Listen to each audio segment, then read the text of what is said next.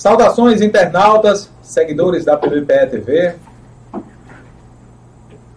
Estamos ao vivo com transmissão simultaneamente pelas redes sociais e hoje com o excelentíssimo é, Dr. Paulo Dália, pré-candidato a prefeito da cidade de Juripiranga, aqui na região do Vale do Paraíba. E no podcast de hoje, é, nós queremos agradecer aí mais uma vez a todos os nossos fãs, um abraço para meus fãs e os seguidores da PVPE TV. A gente passa na rua e é cumprimentado, né? Tem que é fã do nosso trabalho, evidentemente fã do Tiago Souza e da PVPE TV. Agradecer a colaboração de Bruno Nascimento e também de José Everson. Nosso muito obrigado aí pela colaboração de vocês. Agradecer aos nossos parceiros, Ótica Diniz, para ver o mundo como você sempre quis, nesse mês de fevereiro. É, Diniz Folia, desconto de, de 10 a até 50% em toda loja, armações e óculos solar. Diniz Pedras e Fogo, arroba Diniz Pedras e Fogo no Instagram. Salão Seja Autêntica, Wilma Cabeleireira. Drogarias Bela Vista, o disco entrega mais rápido da cidade. 81994142098. Um abraço para todo o pessoal. Granelo Produtos Naturais, Temperos e Variedades. Itafaiba é provedor de internet. Instituto Monteiro Lobato, em Itambé, Lojão do Padeiro, tudo para panificação. Lá na rodovia PS 75, aqui na cidade de Itambé. Silva Lingerie Moda Íntima, no centro da cidade. E não esqueça de anunciar na PBPE TV. O telefone de contato é 819-9642-8595. Lembrando, lembrando que divulgamos nomes, produtos, marcas. Então fique, entre em contato conosco através das redes sociais, arroba PBPE TV e arroba é, Tiago PBPE. O podcast ele é, é transmitido simultaneamente via YouTube, Facebook, Instagram e posteriormente ficará disponível nas plataformas digitais de áudio. Ao todo, são mais de 10 redes sociais, Spotify, Amazon Music, Google Podcast, Apple Podcast, Deezer, enfim, são várias redes sociais e estamos juntos aí. É, vamos lá dar início, são 7h30 já, né? 7h32, dois minutinhos aí, e seja bem-vindo, é, senhor doutor Paulo Dália, ele que já foi prefeito da cidade de Juripiranga, dois mandatos consecutivos, né? É, é engenheiro civil, engenheiro civil, e hoje ele vai contar um pouco da sua história, da área política, evidentemente, e também da área profissional. Seja bem-vindo, doutor Paulo Dália. Obrigado por ter aceitado o nosso convite para a gente bater um papo aqui hoje no PBPE Podcast, colaborar aí com esse trabalho que a gente vem realizando. Né? Manter a pauta, ter convidados é muito difícil. O pessoal às vezes fica impressionado como é que a gente consegue trazer as pessoas, mas aí a gente tem esse trabalho já há muito tempo, né? Seja bem-vindo, doutor Paulo Dália. Boa noite, Tiago Souza, boa noite, Bruno Nascimento, boa noite, José Everton. Quero aqui também cumprimentar o nosso presidente da Câmara, Gilberto Veloso, que me acompanha, a Nazário também, a meu sobrinho Renan, e cumprimentar também a todos os seus os seguidores do podcast PBPE, todos os internautas que estão conosco nessa noite, né, todos os amigos e as pessoas que estão participando. É sempre uma alegria grande poder estar aqui conversando com vocês. Né, agradeço o convite imensamente, né, poder estar aqui discutindo, conversando, né, falando um pouco né, de política, falando um pouco da nossa vida. Isso é sempre muito bom, Tiago. É sempre uma satisfação muito grande poder estar nesse momento aqui com vocês. É, quem é Paulo Dália?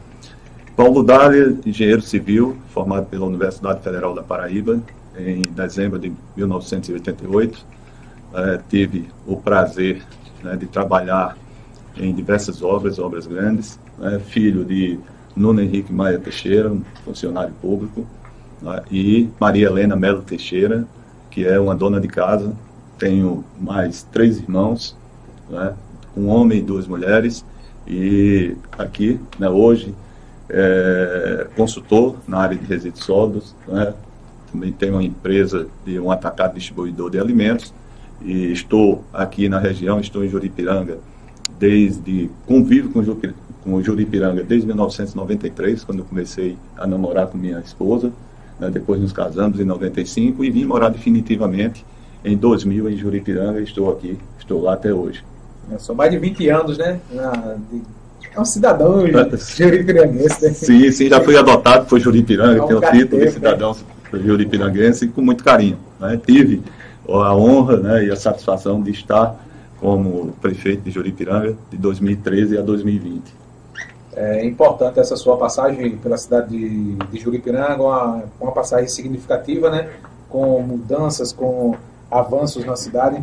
É, Paulo Dália, O senhor é casado, tem filhos? Sou casado, sou casado com, com Débora Maroja Guedes Neto, né? tenho um filho, também é Paulo Dália Teixeira Filho, tá certo? Hoje é médico, é, fazendo residência em ortopedia, hoje no trauma, e aí também podendo ajudar as pessoas nessa área de saúde, né, que é muito importante. É verdade. É, doutor Paulo Dália, como é que foi assim a sua, a sua entrada na política? Por que o senhor resolveu entrar na política? Como é que foi essa... Veja só, Tiago. Tem toda uma história, né? É, tem uma história. Eu, quando me formei, né, em 88, eu vou contar um pouco dessa história, para que as pessoas, né, os internautas, seus seguidores, possam me conhecer também um pouco. Eu tive o prazer de começar a trabalhar durante o ano de 1988 como estagiário numa empresa chamada João Fortes Engenharia, que era uma consultora do Rio de Janeiro. Ela em João Pessoa estava fazendo aquele prédio ali do Ministério da Fazenda, né, as pessoas, acho que vocês conhecem. Sim. Ali da esquina do Maranhão. Eu trabalhei naquela obra como estagiário, depois né, a gente, eu concluí o curso e no final de 89, em outubro de 89, eu fui transferido pela consultora, que tinha uma obra também Nordeste inteiro. Ela era, apesar da matriz ser no Rio, mas ela tinha obra no Nordeste inteiro. E eu fui para Recife, né, transferido para fazer uma obra chamada Sindata 3, que é o controle do sistema de espaço aéreo.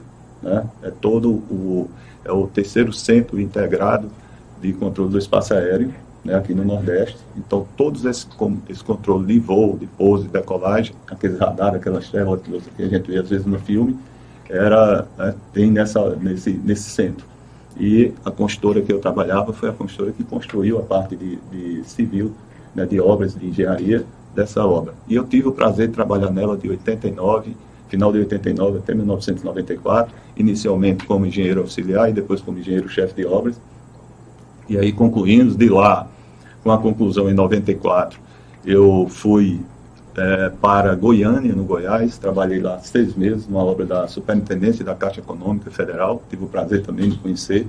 Né, um, estado, um, um, estado riquíssimo, um estado, uma cidade muito promissora naquela época. Depois voltei, isso já em 1997, para fazer a obra do Banco Central em Recife, Delegacia Regional do Banco Central em Recife, uma obra que foi de 97 a 2000 com a conclusão dessa obra, naquele período a, a construção civil estava, como você sabe, a construção civil é aquela que primeiro sofre com as oscilações da economia. Né? Quando a economia está bem, a, a construção civil está em alta. Né? Mas também quando começa a ter as crises econômicas, a construção civil começa também a sofrer mais as consequências. Né? É, mais afetada. Todas são afetadas, mas a construção civil também. É, logo é uma prioridade, né? E, é logo de imediato, né? Uhum. Porque as obras param, tudo, e mudança de governo também. Uhum e a construtora que eu trabalhava, a última obra tinha sido essa obra no Nordeste, tinha sido essa obra do Banco Central, ali na Rua da Aurora, não sei se você conhece ali em Recife. E eu tinha duas situações naquele momento, que seria, não é? ou sair da empresa... Você entende um pouco de matemática, né? Você entende de matemática, engenheiro civil, né? É, é verdade. Eu, ou ir, né, de repente, para a matriz da empresa no Rio de Janeiro. Então, o que é que acontece? Eu, naquela época, eu decidi, eu tive um convite aqui de meu cunhado, que é meu sócio, né, que é irmão de Débora, para a gente vir aqui montar uma empresa, ser um atacado distribuidor de frios e congelados. Isso aí foi janeiro, fevereiro de 2000. E é aí, empresa que o senhor... Frigorífico Dália e Machado. Então eu vim né, para cá pra, com ele, realmente vim morar em Juripiranga, para com ele a gente montar essa empresa, montamos, temos ela até hoje. E no decorrer disso aí, a gente né, foi, foi, a empresa foi crescendo, tudo, e veio né, a questão política, tá certo? A questão política, na época, é, foi uma, fui uma sucessão, na época do, do gestor, e foi esse contexto, a população também passou é, você sabe, cidade pequena, quando você tem empresa, quando você começa a gerar emprego, quando você começa, então, naturalmente, a população passa a olhar você de uma maneira diferente. Né? Isso, e, e é aquela coisa, o pessoal vê como o senhor como um empresário bem-sucedido, ele pode ser também um gestor bem-sucedido, um prefeito de uma cidade. Né? Ele administra tão bem a empresa dele, ele pode ser um. Aí as pessoas, ele, as pessoas visualizam essa, essa, essa, tem essa visão, né?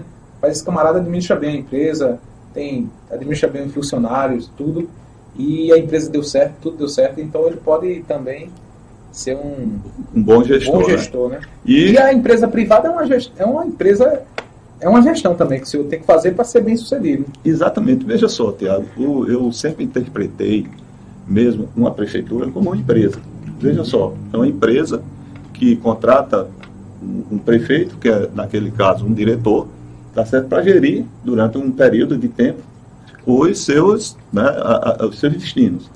Então, a gente sempre ali, na realidade, quem está como prefeito, ele está como um gestor. Né? Ele está uma pessoa ali que tem que administrar da melhor maneira possível aquela empresa que é do povo, que é nossa, né? porque nós pagamos os impostos, né? ela é uma, uma é da própria população, o próprio nome dele é público, né? e você está ali para gerir os interesses da, da, da, empresa. Então, normalmente, quando se tem empresários bem-sucedidos, as pessoas têm esse olhar né? de realmente ver que, olha, ele está bem na empresa dele, também vai fazer uma boa, um bom trabalho à frente de uma prefeitura ou de um estado.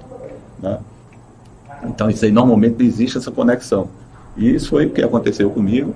Aí fui eleito é, é, prefeito de Juripiranga em 2000, é, na eleição de 2012 e em seguida né, fui, é, reeleito em 2016 e até fiquei de 2013 até 2020 como a honra de, é, de estar como prefeito de Juripiranga nesse período. E como é que foi que o senhor, como, como o senhor chegou em janeiro lá, como é que foram os primeiros passos como prefeito? Qual a diferença da, da gestão privada para a gestão pública? Como é que o senhor avalia essa questão? Veja só, você quando sai, né, eu que não tinha nenhuma história na, na, na parte política, né, então é um período de adaptação. É, existe uma diferença né, grande entre a iniciativa privada e a, a gestão pública. Por quê? A iniciativa privada, as decisões são menos burocráticas. Né? O poder público, ele tem uma burocracia muito grande que tem que ser seguida. E demora, né? E ser demora, tudo demora para acontecer. Né? E que é o tipo da coisa, em determinado prejudica, prejudica, porque às vezes você quer dar uma agilidade maior, você quer fazer mais coisas, mas a própria burocracia te prende a isso. Mas ela é necessária, sabe, Tiago? Por que é necessária? Porque precisa de um controle social. Né? Porque é, o poder público, o patrimônio público, ele precisa ter, ser controlado. Né? Ter um controle externo, como Tribunal de Contas, ter como Ministério Público. E existe toda uma, uma regra a ser seguida. Essa regra, muitas vezes, eu vou dar um exemplo para você, um processo licitatório que muitas vezes demora de uma obra, esse processo existe um recurso, esse processo existe. Né? E coisas, às vezes, que você quer fazer rapidamente, passa muito tempo, Bruno, para poder fazer. Né? Porque é a burocracia. Né? Às vezes você vem com um processo que dura em média aí 45 dias, mas se houver um recurso, você, esse recurso de uma licitação pode, né, pode travar tudo. E aí, às vezes, obras que a própria população precisa, é, é, Tiago, na saúde, na educação, às vezes fica presa exatamente por essa burocracia. Mas é parte do jogo. E a gente tem que saber, a gente tem que se planejar, e o bom gestor planeja para que as coisas possam acontecer. É isso aí. Pessoal, estamos conversando com o senhor Paulo Dália, e ele que é pré-candidato a prefeito da cidade de Juripiranga, aqui na região do Vale do Paraíba. Hoje, no PBPE Podcast, registrar a presença do presidente da Câmara, o senhor Gilberto Veloso, também Renan Monteiro e Nazário Bezerra. Agradecer a presença de todos vocês. O senhor é? Renielson. Renielson, né? Isso. Renielson um abraço, tá Renielson. Obrigado por sua presença. Acompanhando aqui a, a live presencialmente. Né? Mandar um abraço para o nosso amigo Valber dos Sintrames de Pedras e Fogo. Um abraço, Valber, também está acompanhando aí. Nosso muito obrigado pela audiência. E a todo o pessoal que está acompanhando, não esqueça de curtir, comentar e compartilhar a live aí é, com todos vocês, com todos os amigos, familiares, principalmente com a comunidade de Juripiranga, é, toda a região aqui e a Paraíba inteira e o Brasil que está acompanhando aí. Muita gente em outras cidades, em outros estados, acompanha sempre o trabalho da PBPE TV e do PBPE Podcast, dando vez e voz, espaço e dando início aí a essa rodada de entrevistados, de pré-candidatos a, a. É, nas próximas semanas iremos receber também é, pré-candidatos de aliança, também da cidade de Conde, e dando início aí essa, essa rodada de, de, de conversas com pré-candidatos a prefeito. Também prefeitos também iremos receber aqui e para a gente é interessante, é importante também nesse momento que é um ano eleitoral, um ano muito decisivo e é bom ouvir os pré-candidatos, enfim. É, o senhor Paulo Dália, aí qual foi assim as primeiras medidas que o senhor tomou como prefeito, já para as ações que o senhor começou a fazer? Uhum. Veja só, Tiago, quando nós estivemos à frente da prefeitura, nós começamos né, a fazer, a ter, conhecer melhor a máquina pública, tá? e dentro desse, dessa busca, a gente começou a trabalhar os setores, né? trabalhar a educação de que forma? Né? Nós vimos, na época que a educação, ela precisava ser setorizada. O que é setorizar a educação? É você separar as escolas por nível. Você tem escolas unicamente de ensino fundamental 1, escolas né, do ensino infantil, as creches, as escolas do ensino fundamental 2. Então, escolas específicas para aquele tipo de, é, para aquele nível escolar. Porque nós entendemos, se você tiver uma escola, claro, cada município tem a sua realidade, mas Juripiranga a gente conseguiu fazer isso, e nós fizemos essa setorização, essa nucleação. Então, lá nós tínhamos a creche, nós tínhamos, a escola fundamental 1, a escola do ensino infantil, desculpa, escola do ensino fundamental 1 e escola do ensino fundamental 2. E com isso aí a gente começou a dar uma, outra, um, né, um outro olhar, ter um outro olhar na educação de Juripiranga. Associado a isso, a gente investiu na infraestrutura escolar. As principais obras é, estruturantes do município de Juripiranga foi feito na nossa gestão. E eu vou dar um exemplo a você na área da educação. Durante a nossa gestão, durante os oito anos que eu estive à frente de Juripiranga, nós concluímos uma escola de ensino fundamental, de ensino infantil, tá certo? Que nós pegamos ela no, com o início ainda da fase de acabamento, nós fizemos todo o acabamento, fizemos a conclusão da obra, entregamos. Nós construímos uma escola de ensino fundamental 1, nós construímos uma creche no município, nós reformamos todas as escolas, uma das escolas do ensino fundamental 2, praticamente nós né, fizemos, reconstruímos boa parte dela. Fizemos quadras né, esportivas nas escolas, três escolas, fizemos três quadras, procurando com lazer, preocupados com o lazer das crianças. Né? Fizemos também, todo, deixamos toda a parte dos equipamentos de, de, de ar-condicionado, de climatização das escolas, porque nós entendíamos também que as salas de aula né, climatizadas vai trazer mais conforto, melhorando o aprendizado. E também, Tiago, nós ficamos preocupados com o aprendizado das crianças. Então, durante esse processo todo, nós fizemos, através do nosso consórcio, que a gente participava, que é o COGIVA, a gente trouxe, né, fez parcerias com a Fundação Itaú Social, nós capacitamos os nossos secretários e também os nossos coordenadores, porque muitas vezes o que é que acontece? Você, quando é eleito, você nomeia um secretário, muitas vezes, pela sua, pelo seu conhecimento pedagógico. Mas não é só isso. Ser um secretário de educação não é só ter conhecimento pedagógico, ele tem que também ter conhecimento de gestão, ele tem que saber de onde vem os recursos, como captar recursos, como é que pode ser gasto. Tem que entender que, da parte burocrática. Da parte burocrática, da parte de gestão, de gestão. Né, projetos. Então, isso aí também. E todo esse conjunto de ações, né, também você tem que ter uma preocupação com a parte nutricional das crianças. Na, lá em Juripiranga, para vocês terem ideia, nós fizemos uma parceria tá certo, com a Universidade Federal, e dentro dessa parceria, nós trabalhamos numa escola de ensino infantil com 230 alunos, que nós tivemos a preocupação de conhecer a condição nutricional dessas crianças. Então, o que foi que nós fizemos? Essa parceria foi, inclusive, é, fruto de um trabalho de, de, de, de mestrado de uma professora, e dentro dessa parceria, e também com o professor, com o nutrólogo, doutor Alex, tá certo, Azevedo, a gente viu essas crianças, fez exames com essas crianças, vimos as condições nutricionais dessas crianças e a partir daí a gente fez um trabalho de reeducação alimentar, a gente fez não só das crianças, mas também dos seus pais, para que no final do ano, quando nós repetíssemos esses exames, essas crianças estavam com todas as taxas normalizadas. No primeiro exame que nós fizemos, para você ter ideia, foram crianças de 4 a 6 anos, para você ter ideia, Bruno, a gente identificou crianças com, com triglicerídeo alto, um colesterol alto, tá certo? Então, crianças que precisavam ter esse olhar. E porque nós entendemos também, se uma criança está bem nutrida, se uma criança está bem alimentada, o seu aprendizado é melhor. E isso foi comprovado com esse, com esse trabalho. Né? Então, toda essa preocupação que a gente teve, essas ações, a qualidade de ensino, você ter professores formados, professores que realmente é, é, tinham capacidade né, de educar. E também todo um contexto de acompanhamento né, na área educacional. Então, tudo isso a gente teve essa preocupação em fazer. Se a gente vai também, a gente buscou na área da saúde. Né? A gente lá construiu uma policlínica na nossa gestão, que além da policlínica nós tínhamos um centro de reabilitação, e essa policlínica ela tinha, atendia nove especialidades lá no nosso município. Um centro de reabilitação no padrão de João Pessoa. Né? As pessoas que tinham deficiências, elas iam para lá, Bruno, e eram atendidas da melhor maneira possível. Então a gente teve toda essa preocupação. Nós concluímos é, um PSF, implantamos um, um, outro PSF numa unidade, numa área lá da nossa cidade, porque nós entendíamos que aquela área precisava de uma atenção melhor. Era uma área também carente, é uma área que as pessoas tendo um PSF ali, elas iam ser melhor atendidas. Implantamos também toda a parte do médico de 24 horas na unidade de pronto atendimento, porque antes, quando nós assumimos, o PSF 1, lá, que era um PSF da região, funcionava junto com a unidade mista.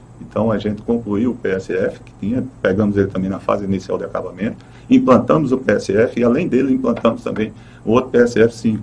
E também no próprio, nos PSFs, Bruno, os que faltavam, a gente deixou todos os PSFs com o atendimento odontológico também.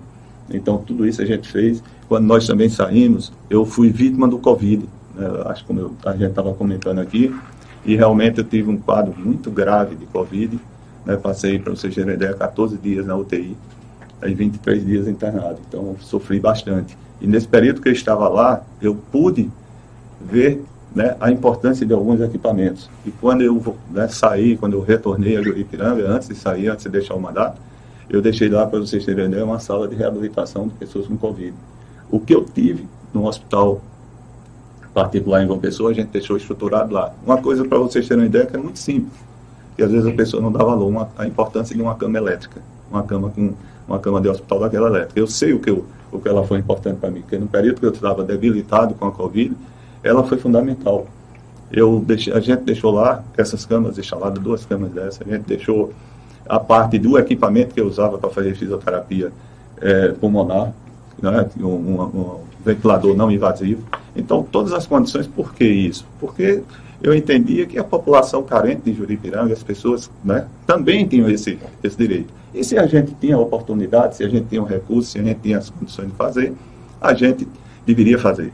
Né? E com isso também a gente trabalhou a área de infraestrutura com calçamentos. Né? Nós calçamos várias ruas lá no município de Juripiranga, Pedro Alexandre, Nova Rondônia, 13 de Maio, né? a, a Avenida Liberdade praticamente toda. Então foram muitas foram obras que a gente fez, as principais obras estruturantes, e uma delas também que eu sempre, né, que eu vejo, é ali o centro de Juripiranga. A gente restaurou aquele centro. De que forma? Nós reconstruímos em parceria com o governo do estado um mercado público. O mercado público de Juripiranga, se vocês, vocês conhecem, vocês sim, viram sim. Né, o que era antes e o que é hoje. É um sim. mercado moderno. Porque o que é que a gente via? Né? Das vezes que eu ia na feira e às vezes a gente conversava com a população, com os feirantes, Bruno, é, havia uma reclamação muitas vezes porque as carnes eram expostas nos bancos de feira. E nos bancos de feira, Tiago, no meio da feira ali. Aí você ouvia relatos, né? que os feirantes tinham que ficar ali protegendo uh, as, as carnes, né, os quartos de boi, de cachorro, de, né, de, de, animais que passavam ali, e existia essa preocupação quando não se falava que um, um, tinha ali um cachorro mordendo né, um pedaço de carne, então era aquela situação, e a gente identificou isso e viu o quê? Que dentro daquele antigo mercado público, ele restaurado, ele reconstruído, a gente poderia tirar todas essas carnes que estavam ali, na, expostas ao relento, muitas vezes, né, a sol, a chuva, dentro dos bancos de feira, trazer para uma condição mais digna, uma condição mais, mais é, higiênica. Então, a gente reformou em parceria com o governo do Estado e trouxemos, abrimos esses boxes e todos os, no final da minha gestão, todos os boxes de carne de Juripiranga foram deslocados para dentro do mercado, fazendo, permitindo que também a gente pudesse reestruturar a feira né, que então trazer, aliviar mais o fluxo de, de, veículos, que a gente também, quando no dia a dia que a gente vai, a gente via que durante a, a, a período de feira existia, Tiago, é, um, um, um, problema de, de, fluxo de veículos. Né? Era aquela confusão, veículo subindo, veículo descendo. Por quê? Porque tinha muitos bancos, bancos de feira nas ruas, nas estradas principais é, é, ruas da cidade, e que causava isso. E com essa obra que nós fizemos do mercado público, a gente pôde fazer com que essas, esses bancos de carne que estavam ali, né, inclusive expostos a essa situação, fez com que né, esse fato acabasse. Você tinha também a oportunidade de que, muitas vezes, o feirante tinha que ficar ali, chegar de meia-noite, lá, porque era o horário que a carne chegava. E você com um box dentro do mercado, coberto, fechado, você poderia colocar sua carne lá e para sua casa dormir. E quando começasse a feira de 3 horas, 4 horas da manhã, você voltar sem nenhum problema. Então você não precisaria estar logo cedo ali sujeito à chuva, a, né, a, a serena, a frio, e quer dizer, trouxe muito conforto. Então essa obra do mercado melhor público, armazenamento, melhor segurança, armazenamento, segurança, segurança, por tudo. Ali a pessoa às vezes estava ali, um feirante daquele, de vez em quando era assaltado, né, porque estava exposto, tá exposto ali. No, mercado tem a questão de pode botar uma frisa também, alguma sim, coisa de, Sim, você pode botar uma, né, uma serra, você tem uma estrutura muito melhor. Isso foi o que nós fizemos. Também fizemos lá como uma obra importante, uma obra estruturante, a recuperação, a reconstrução da Praça Central. Inclusive, nós fizemos a integração da Praça Central, que é a Praça Augusto Guedes Monteiro, não é? ali no centro da cidade, é perto da prefeitura. Da chegada, é. né? Então, ali a gente fez uma, uma, uma obra ali que ela, ela se integrou com o mercado. Né? Então, passou a ser um, um, grande, uma grande área ali, uma área de, né? de comercialização Aquela obra foi uma obra do governo federal, municipal ou estadual? Ali foi uma obra do recurso do governo do estado, uma parceria para o mercado. Agora a obra da praça foi recurso próprio da prefeitura. Né? Isso associado a outras praças pequenas. Então, várias ações, a área de, de, de esgotamento de algumas ruas. Então, são ações que você vai desenvolvendo né, durante um governo, que isso aí é constante, né, preocupações para que realmente a população tenha uma melhor qualidade de vida. Né? Então, essas obras todas foram obras impactantes. Né? Se você for na zona rural, nós, nós recuperamos escolas na zona rural, nós fizemos um trabalho muito forte na recuperação de estradas vicinais, porque nós entendíamos que as estradas, apesar que em Juripiranga ela tem uma particularidade, que no Juripiranga ela tem uma, uma, uma, zona rural muito pequena, diferente aqui de Pedra de Fogo, Pedra diferente de, também, também. Pedra de Fogo, Pedra é, Fogo é, é, gigante, né? É mais da metade da cidade. É verdade, aqui eu, eu conheço é um pouco, é um território grande, aqui tem uma, aqui tem uma, uma, uma, potência, uma potência né? a zona rural aqui, a potência agrícola muito, muito forte. Lá em Juripiranga hoje, para você ter ideia, 96% da população é urbana. A gente só tem, é, é, desculpa, 94%, a gente só tem 6% na zona rural.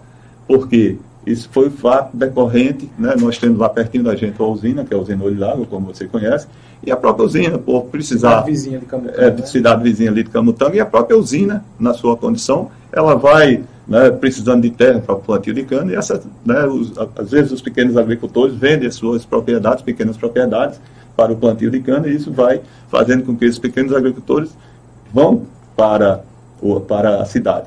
Né? Então, isso aí a gente tem essa zona, mas mesmo assim a gente procurou sempre ter uma atenção nas estradas vicinais, uma atenção com a educação na área rural, um atendimento aos agricultores com corte de terra, com a entrega de, de, de, de cimentos e também a aquisição de produtos para, para o PAA. Né? Então, para você poder também distribuir com a população carente do nosso município. O PA é muito forte, né? É Inclusive forte. tem atuação aqui bastante em Pedras de Fogo. Uhum. É muito uhum. forte e, e, e, assim, tem que ser, tem que ter esse incentivo aos pequenos agricultores para que realmente fizemos lá também outra obra estruturante importante, foi implantada na nossa gestão, foi todo o sistema de abastecimento. Lá a zona rural do Juripiranga, Tiago, é interessante, ela praticamente ela é, é fica restrita a, a três comunidades. É a comunidade da Barra, que tem aproximadamente 70% de toda a população rural, você tem a, a comunidade de Cachoeira e você tem a comunidade de Xanigá e Coiteira. Essas já duas representam. Barra eu já fui. Já, já foi, né? Já Pronto. E ali a gente, na nossa gestão, quando nós saímos, deixamos ali o sistema de abastecimento completo. Poço, reservatório e sistema de distribuição. Essas comunidades, a população carente, que antes né, tinha que colocar um, um, um balde na cabeça para ir buscar uma água no, no, no, no, no riacho, em algum canto, lá numa fonte, elas passaram a ter água na sua torneira né, e água que era tratada, água com.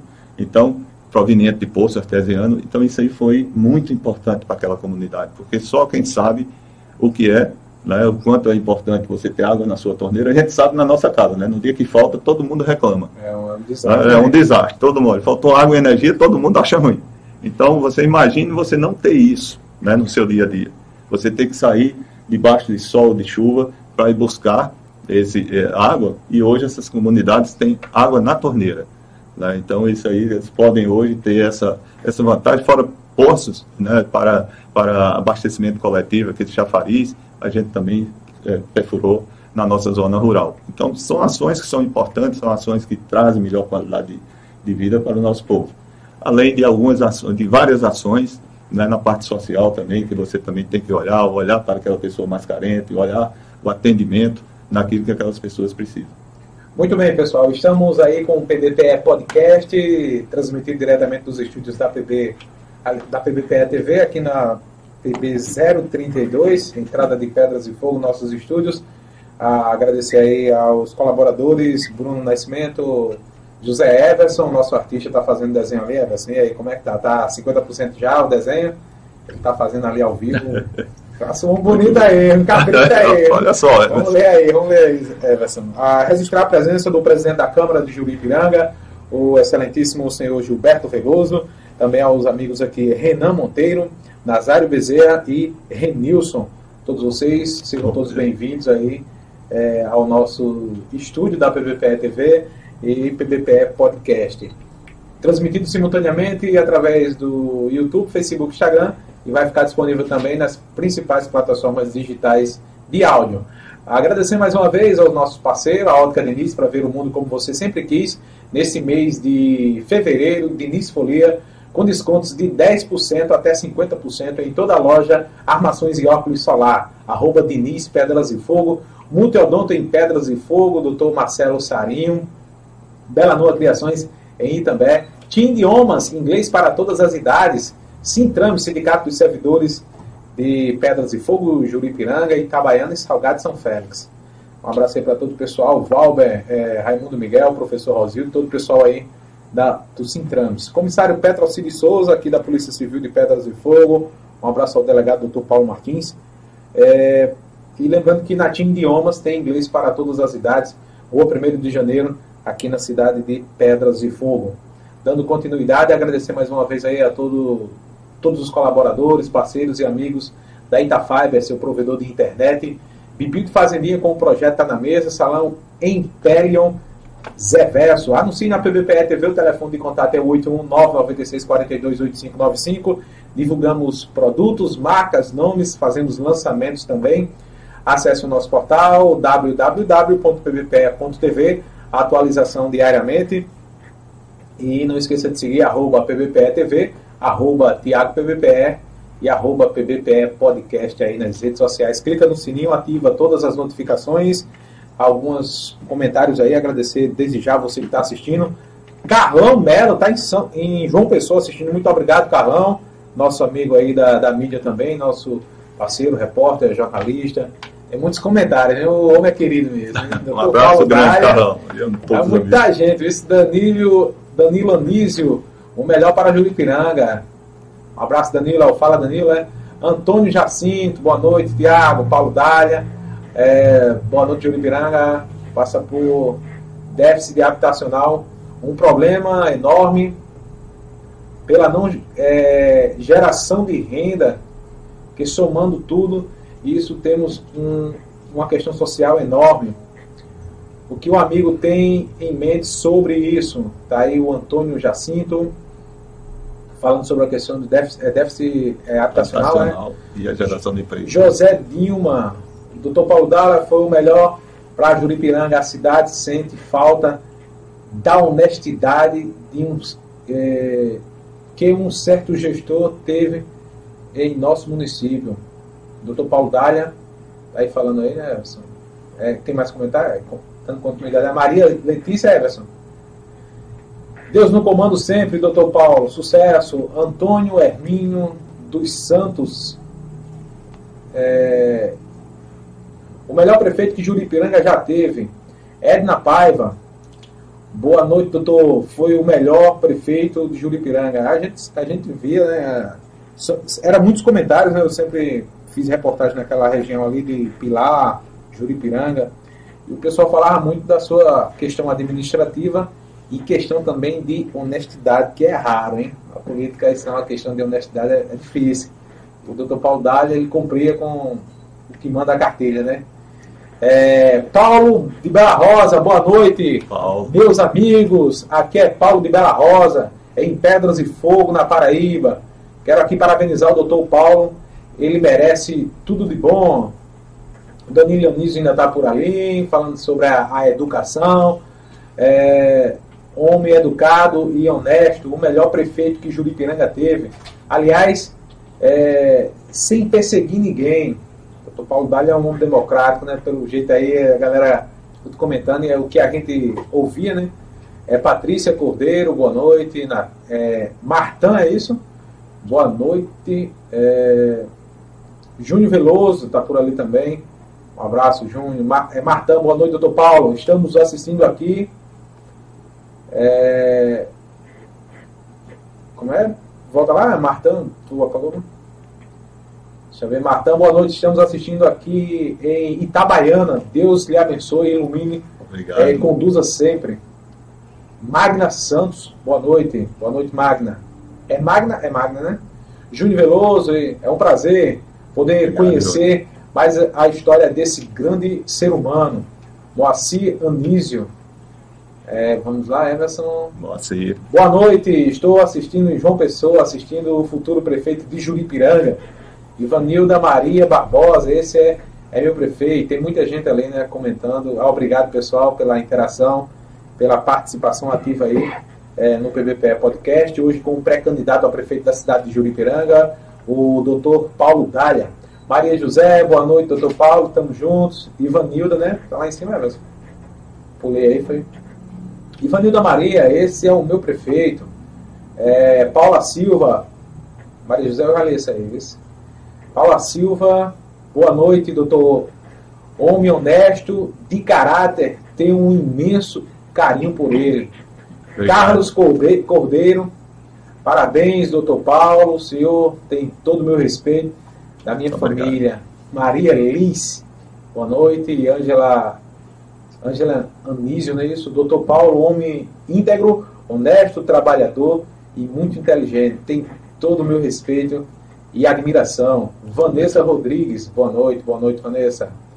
José Alex, Dá um alô aí para nós aqui na reunião da Rua Paraná. Alô, Rua Paraná, Juripiranga, né? É, Alex, é, Chefe Zico, é, Neno, Rogério, Zélio e Samuel. O Zico é o da raia. Zico não quer ninguém falar nessa reunião aí. Eu acho que é só ele que fala nessa reunião aí. O Zico não fala não, só mostra. Zico Rodrigues. Zico É, que Rodrigues. ele- né? Um fala abraço para todos aí da Rua Paraná. Ele leva o convidado pro programa dele, só ele fala. eu tô falando muito aqui porque eu tô lendo alguns comentários ali. Milena Araújo, boa noite. José Pedro. É... Eu acho que mais dá pra ler todos os comentários, né? Vai passar meia hora lendo. Roberto Silva, um abraço. Cristiane. Cristiana Andrade, Paz, um abraço.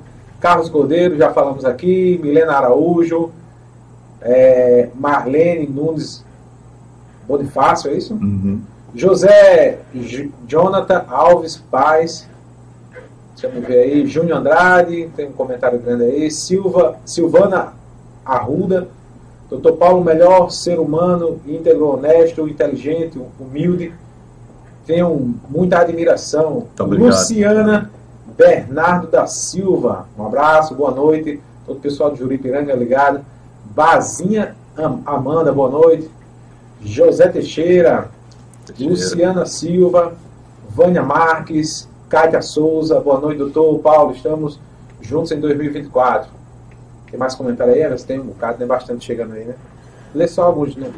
Dá para ler aí tudo. Depois seleciona aí, Elas, alguns, alguns comentários pertinentes, a gente agradece, tá bom?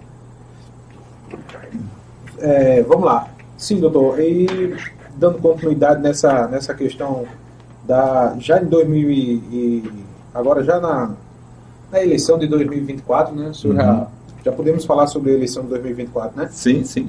Se senhor tiver alguma, alguma questão aí da sua, da sua gestão, da sua passagem, Uhum. dos seus oito anos, se eu quiser falar, fica à vontade. Ou então a gente já entra na questão de 2024. Eu queria. Pode falar mais Aham. gestão. Não, tranquilo. É porque é Fica à sempre, vontade para divulgar. A gente vai até nove, nove e meia. é sempre Tem muito uma bom. hora e hora e meia de programa. Aham. É sempre muito bom, Tiago, quando a gente tem realmente o que falar. Não, né? pode ficar à vontade. E é um, um motivo assim de muita alegria poder ter feito né, pelo povo de Juripiranga, esse povo que eu aprendi. Eu digo que Juripiranga né, me deu as duas pessoas mais importantes da minha vida, que é minha esposa e meu filho. né? Então são pessoas, são, né, quero aqui mandar um abraço para ela, um beijo grande para Débora, uma grande companheira, uma mulher fantástica, né, uma pessoa que é minha cara metade. Né? Meu filho nem se fala. Né? Meu filho é um orgulho para a gente, é um menino de ouro, é um menino hoje também que está podendo ajudar as pessoas de Juripiranga né, com a sua profissão. Então, e Juripiranga também me trouxe grandes amigos, né, que eu aqui tenho, aqui presente, né, amigos aqui queridos, pessoas que sempre né, tiveram conosco ou se aproximaram da gente. Eu tive né, uma satisfação muito grande que a política me trouxe, foi conhecer meu amigo presidente da Câmara, Gilberto Veloso, um homem íntegro também, um homem correto, um homem honesto, trabalhador, uma pessoa que gera emprego né, na nossa cidade. Então isso é sempre muito bom a gente ter pessoas, esses amigos todos que mandaram mensagem aí, mando né, um abraço grande, né, muito obrigado por todo esse carinho que vocês têm para comigo. Isso, Tiago, nos faz realmente, é, nos dá força, né, tá aqui é, com vocês, né, e a gente vê toda esse, essa demonstração de carinho com a gente. Então isso é muito bom. E também na nossa gestão, Tiago, dos oito anos que nós tivemos à frente, nós tivemos os melhores IDEBs da história de Juripiranga. É importante, essa questão do IDEB é fundamental é para o desenvolvimento. Mostra a qualidade do ensino. Né? Então mostrou que o que a gente estava fazendo era o Quando o IDEB vai bem, a cidade vai bem. Vai Esse bem, é o primeiro passo. Para você ter ideia, a gente, a gente atingiu IDEBs de dois, o que era previsto na previsão de dois ciclos na frente. Então, para você ter uma ideia da evolução que a gente teve com todo esse contexto, a gente teve uma preocupação toda com a educação infantil, não que a educação do Fundamental 1 e 2, que é o que é a responsabilidade do município, não fosse importante o ensino médio. Mas se você começa bem com a educação infantil, se você trabalha ela bem, então é uma sequência. Né? Se, se você faz uma casa, eu sou engenheiro civil, você para fazer uma boa construção, você tem que começar desde a fundação. Se você não faz uma fundação bem feita, né, fatalmente você não vai ter uma boa construção. Amanhã você vai ter muitos problemas, mas se você começa com tudo certinho desde a fundação, e era isso que a gente tinha, esse olhar também com a nossa educação. Eu acho que a educação do Juripiranga, né, na nossa gestão, ela teve um avanço muito grande, com todas essas ações que nós fizemos, foram ações né, coordenadas que permitiu que houvesse essa, essa melhora. Setor de transporte também, a gente conseguiu equipamentos né, na, é, para o município, parcerias com o governo federal, com o governo estadual, nós, nós, nós, na nossa gestão, deixamos vários veículos novos quando nós saímos, é, veículos para transporte de pessoas, para a saúde. Para você ter uma ideia, Tiago, o cuidado que a gente tinha com a população, eu lá, Bruno, quer que eu. Às vezes você vê nos municípios, as pessoas quando vão, às vezes, para o médico, é uma van, um ônibus, tudo. Isso é normal, a gente tinha isso lá também. Mas eu tinha uma preocupação muito grande com aquelas pessoas que faziam ou hemodiálise ou faziam quimioterapia.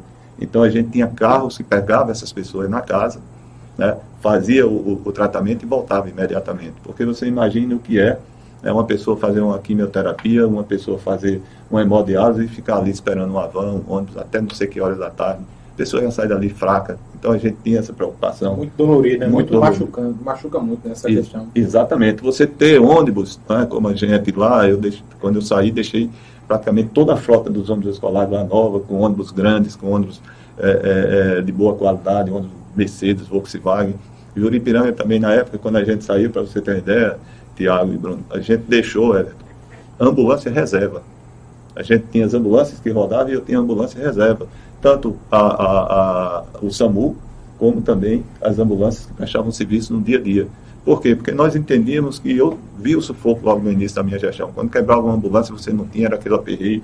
Os pacientes, ah, pacientes só podiam ser transportados. É, quebrando é prejuízo. É um prejuízo é, é Mercedes, né? É lá que a gente tem Mercedes. É, eu né? acho que é o padrão, né? E é a melhor, né? Uma das melhores. Agora, quando quebra, tem que, é, demora para consertar. Às vezes tem peça que tem que ser de São Paulo. Uhum. E que hoje, hoje Tiago, assim, eu, eu digo que as grandes, né, as grandes montadoras, hoje a gente tem um, um, problema, que eu acho que a economia fez isso, que ninguém tem mais estoque. Né? Hoje, eu vou dar um exemplo, esse carro, meu carro é um, né, é, é, um dia desse quebrou, eu tive que esperar realmente chegar a peça, porque na revenda não tinha no estoque. Né? Então eles vão pedir lá na, na, na nos fabricantes das peças, porque hoje você pega qualquer marca que seja, ela é simplesmente uma montadora. Né? Uma empresa faz o banco, outra empresa faz. E ali muitas vezes é só o chassi, a parte da, da lanternagem e o motor. Mas as grandes, o restante é tudo produzido por outras empresas que levam, por isso que o nome já tem, que já diz, é montadora, né? Uhum. É que ela monta um conjunto de peças para produzir um veículo. Então, assim, mas a gente sempre procurou essas marcas, que são marcas que são reconhecidas no mercado, marcas que têm né, é, uma durabilidade maior. E a gente tem essa preocupação de que de transportar, nós temos, tínhamos estudantes na área de, de, Campina Grande, na Universidade de João Pessoa, e é importante você ter essas, essas pessoas sendo transportadas em veículos de boas, com boa qualidade, né, em veículo dentro da lotação, não você está com um veículo com um aluno sentado no chão do, do, do veículo, com um aluno ou em pé, né, ou em pé né, uma lotação acima do permitido. Então a gente sempre teve essa preocupação na área de transporte, veículos também para dar condições de trabalho ao pessoal da educação. Às vezes você precisava de um, um, um, um veículo para fazer um transporte de professores, para vir fazer um, um curso, um intercâmbio aqui com o governo do Estado. Né? É, isso aí a gente deixou van lá para transportar esse pessoal, van para transportar o pessoal da saúde. Então foram passos também importantes né, na, na, na área de transportes. Então, assim, todas as áreas, na área da cultura, também, por falar esporte cultura, a gente sempre teve bons campeonatos lá, era conhecido, o campo de, de, de Juripiranga, durante a nossa gestão, era um dos melhores gramados da Paraíba. Isso é conhecido, isso não era dito por mim não, isso era dito até pelas, pelas pessoas que vinham lá jogar, né? a gente tem um, um, cuidado muito grande com esse campo. A gente, as festas de Juripiranga, vocês conhecem, tivemos várias atrações de renome nacional, né? exemplo de Vou começar de 2013 para cá, se você for ver, o Wesley Safadão, na nossa época, teve lá em 2014, nós tivemos, tivemos Mano Walter em 2020, tivemos Márcio Felipe, tivemos Gabriel Diniz, tivemos Jonas Esticado, tivemos Brasa do Forró, dentre tantos, dentre tantos aí eram festas, né? São a festa de São Sebastião, que é o co-padroeiro da cidade, ele não é o padroeiro, é interessante, é mas é a principal festa, que vai, né, esse, esse ano está sendo esse próximo final de semana. Então, sempre festas que tiveram uma, uma participação muito grande da população, muita gente. A gente levou lá, a gente instituiu durante a nossa gestão aquele sistema de monitoramento com câmeras. Foi durante a nossa gestão. Aqui eu agradeço muito ao, o ex-comandante da PM do Estado da Paraíba, Coronel Euler, meu amigo Coronel Euler, que na época que eu fui lá pedir a ele, ele disse, não, eu tenho, vou fazer o seguinte com você, a gente está iniciando esse processo aqui, eu vou fazer de Oripiranga, né, vou levar esse presente aí para vocês. E aquilo é muito importante dentro de uma festa, numa dimensão daquela, né, você tem um sistema de monitoramento para auxiliar os policiais na hora de um, né, de um, de um problema lá, então para ele poder chegar mais rápido. Então, na área da cultura a gente fez isso, nós instituímos, tínhamos também o São João, né, que a gente sempre fez, instituímos lá a festa do folclore, incentivávamos também muito a, a, os artistas locais, teve o Cine Paraíso também, que a gente sempre procurou dar um apoio muito grande, porque nós entendemos que o cinema né, é muito importante, o cinema é cultura né, para a nossa cidade. Então, assim, são ações nos vários segmentos, se você, né, de, de, uma gestão, na área de planejamento, na área de administração em si, para você, é, nós conseguimos, quando nós saímos, deixamos todo o sistema de, de, de, de, imobiliário, de, de cadastro imobiliário, tudo é, é, informatizado. Né? As pessoas iam lá, vocês já ficaram, a gente fez tipo um, um recadastramento imobiliário. Então, a gente fez todo um processo de, de, de, de planejamento de gestão também, com controle interno funcionando, né, que é, a parte administrativa, os secretários cumprindo as suas obrigações, né, porque os secretários, se você contrata um secretário, Tiago, né, como você tem aqui, você tem o, o, o, podcast de vocês, tem você, tem Bruno, tem o Zé, então o que, é que acontece? Cada um tem a sua função. Né, você não pode fazer a função dos meninos, né, os meninos podem fazer a sua. Né? Se você tem aqui, quando você contrata, você contrata um secretário, tá? ele tem que fazer o papel dele. Não tem condições hoje de você, um carro que precisa, que uma pessoa precisa, é, é, não, você, para liberar, tem que ser um prefeito. O prefeito não tem, não tem tempo para isso. O que o prefeito tem é que estar tá em Brasília procurando emenda, procurando parcerias com, com o governo do Estado, principalmente no município pequeno como Juripiranga. Município né, que é carente, município que precisa dessas parcerias, para você trazer uma qualidade de vida melhor para o povo. Então, essas ações também que a gente, lá na época, a gente sempre procurou né, dar um, um, uma autonomia de trabalho aos secretários para que as coisas pudessem ser mais.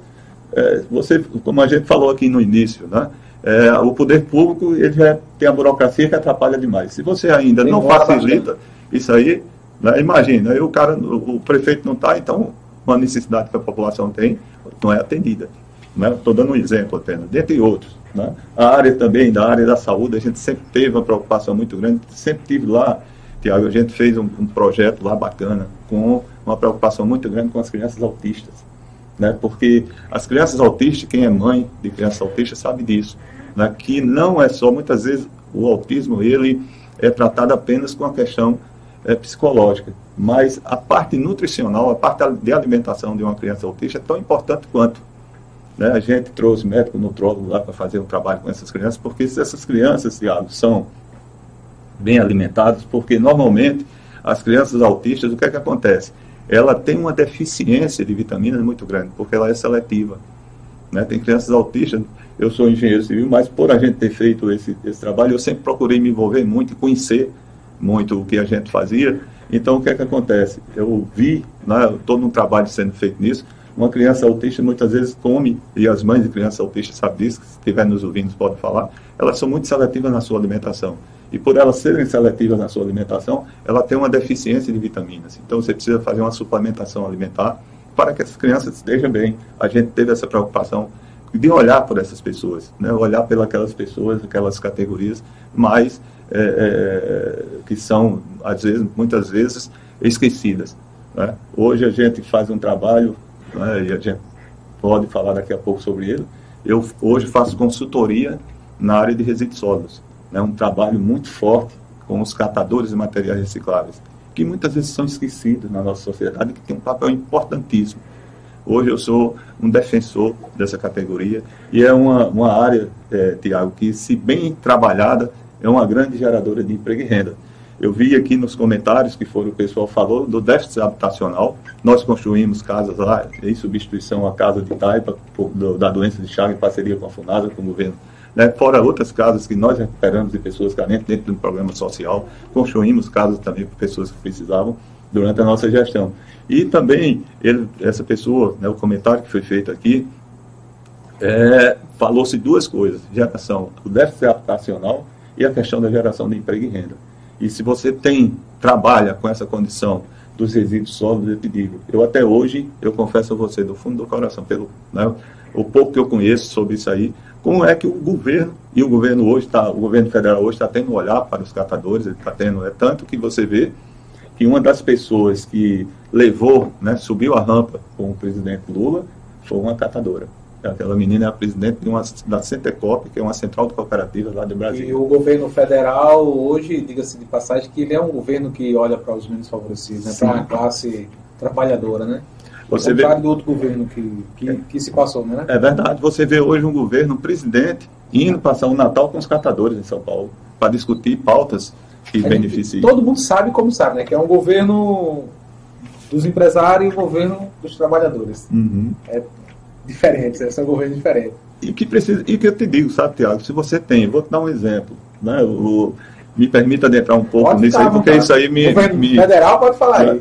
Não, eu digo o seguinte, isso é uma, uma área que hoje, como eu trabalho com isso, né, é, hoje eu faço consultorias em municípios, aqui eu presto consultoria hoje em Caporã, em Pitimbu, em Alhanda, até pouco tempo a gente conseguiu implantar lá em São José do Bonfim, né, no, perto de Patos, no Sertão, e a gente e isso hoje o governo do estado da Paraíba tem feito um grande trabalho, o governador João, né, o governador João tem feito né, é, é, uma ações muito importante para a nossa Paraíba, tem feito realmente avanços importantíssimos em obras estruturantes. Aí todo dia você vê né, o anúncio de obras, ou inauguração, obras importantes que estão para começar, como aquela ponte ali de, de, é, de Cabedelo Lucena, bom, né, o arco ali que, que vai ser metropolitano. metropolitano. São obras fora outras obras que o governador vem fazendo, hospitais e tudo, que vem realmente né, desenvolvendo. E a Paraíba hoje, né, a gente vê, é o estado da vez do Nordeste. Né? Você vê João Pessoa hoje, está acontecendo com João Pessoa, o que aconteceu há pouco tempo, algum tempo atrás com Fortaleza,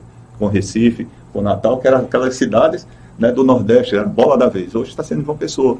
Por quê? Porque no é um conjunto... era Curitiba, agora, é- Curitiba, é, agora é João Pessoa. João Pessoa, né, que aqui no Nordeste é todo mundo querendo ir para lá, né? Então, está muito aquecido. Por quê? Isso é fruto e reflexo de uma gestão, uma boa gestão. Porque se fosse um desastre, Ninguém queria vir. Queria, não, ninguém tá queria. certo? Vem por quê? Porque hoje o, o governo do Estado ele está equilibrado é, financeiramente, ele está investindo em infraestrutura e tudo isso faz com que melhore a qualidade de vida de todos. Né? Isso aí é muito importante. E o governador, ele olha por todos, independente de bandeira política. A exemplo, como vocês sabem aí, recentemente, que ele destinou recursos para a construção de creches, né, mais de um milhão de reais, nos 222 municípios do, do, Só aquele, acho só um município não quis né, ou, ou, essa parceria com o governo. Fora outras e outras parcerias, como ônibus, como né, atendimento, né, muitos, muitas ações que o governo do Estado vem fazendo, nesse Paraíba, construção de estradas. As estradas da Paraíba hoje são as melhores né, do Brasil. A gente que anda, eu que viajo muito, estou viajando muito, e a gente vê. E dentro desse, dentro desse contexto né, de resíduos, o governo do Estado lançou um projeto chamado Paraíba Mais Sustentável. O que é o projeto Paraíba Mais Sustentável? Ele é um projeto que é a construção de 16 centros de triagem, compostagem e células de, de rejeito para pequenos municípios. Porque o que é que acontece muito hoje Tiago, Bruno, Everton, é nós pagamos para enterrar dinheiro. Isso é no Brasil inteiro, isso não é privilégio só daqui não. Por quê? Porque o resíduo ele tem valor econômico. E quando você pega um resíduo na sua casa que você não separa, que você coloca naquele caminhão coletor e que vai para o aterro, você está pagando para enterrar dinheiro. Aquilo ali tudo, tudo pode ser revertido, gerando emprego e renda.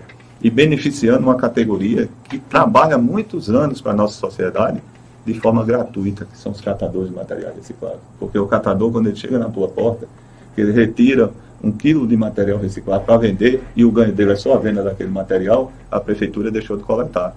E se ele não fizesse esse papel, a prefeitura tem que fazer gastando. Então, hoje, nesses municípios que a gente presta consultoria, para você ter ideia, Caporã foi o primeiro município na Paraíba a ter um contrato com a cooperativa de catadores e paga pelo serviço de coleta do, de, dos recicláveis no município. Isso gerando emprego e renda. E a partir do momento que você começa a ter um trabalho de implantação de coleta seletiva, que as pessoas passam a separar na fonte, que a gente chama nas nossas casas, que é simples, só precisa separar em três. O que é reciclável, o que é orgânico, que é o resto de comida, e o que é rejeito. O que é rejeito? O que é que deveria ir para um aterro sanitário? Apenas o que é banheiro. Papel higiênico, fralda descartável e absorvente. Para você ter ideia. Isso aí é um trabalho, a questão educacional, é uma campanha para toda a população abraçar isso aí. Exatamente. E mudar a realidade da cidade. Da cidade. E aí você tem dois, dois viés nisso aí. Você tem o viés da educação ambiental, que é importantíssimo, você conscientizar e sensibilizar as pessoas. De saúde, né? questão de, é, a questão se você melhora isso de saúde pública. E um outro lado também que você precisa desenvolver, chama-se, Tiago, a questão do, do, do comercial, né? do, do, do, comércio de recicláveis. Uhum. Né? Então, você desenvolvendo isso aí, você vai gerar emprego, você vai gerar renda, porque também o que, é que acontece muito? A partir do momento que você tem a disponibilidade de matéria-prima, a indústria ela vem onde existe a disponibilidade de matéria-prima. Então, você vai atrair não só essa questão dos, dos catadores gerando emprego e renda, mas também a vinda de, de, de indústria. Então, são muitas ações. Né? Eu me permito até ter falado um pouco dessa, disso aí, é porque eu gosto de. É uma, uma, uma, uma área hoje que eu trabalho com ela e que eu acho que o Brasil deixa, para você ter uma ideia, por o Brasil não ter uma coleta seletiva implantada, um sistema de gerenciamento de resíduos sólidos, o Brasil deixa hoje é, de gerar 14 bilhões de reais. Vou repetir para vocês, 14 bilhões que poderia estar sendo joga fora, né? poderia estar sendo é, revertido na geração de emprego e renda. É muito dinheiro. O gestor ele tem que, é, como eu falei, né, em, é, fazer com que a população ela participe disso aí.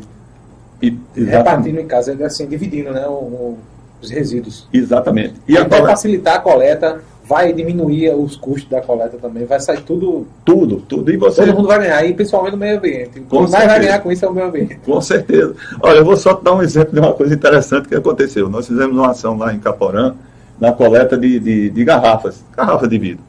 Né?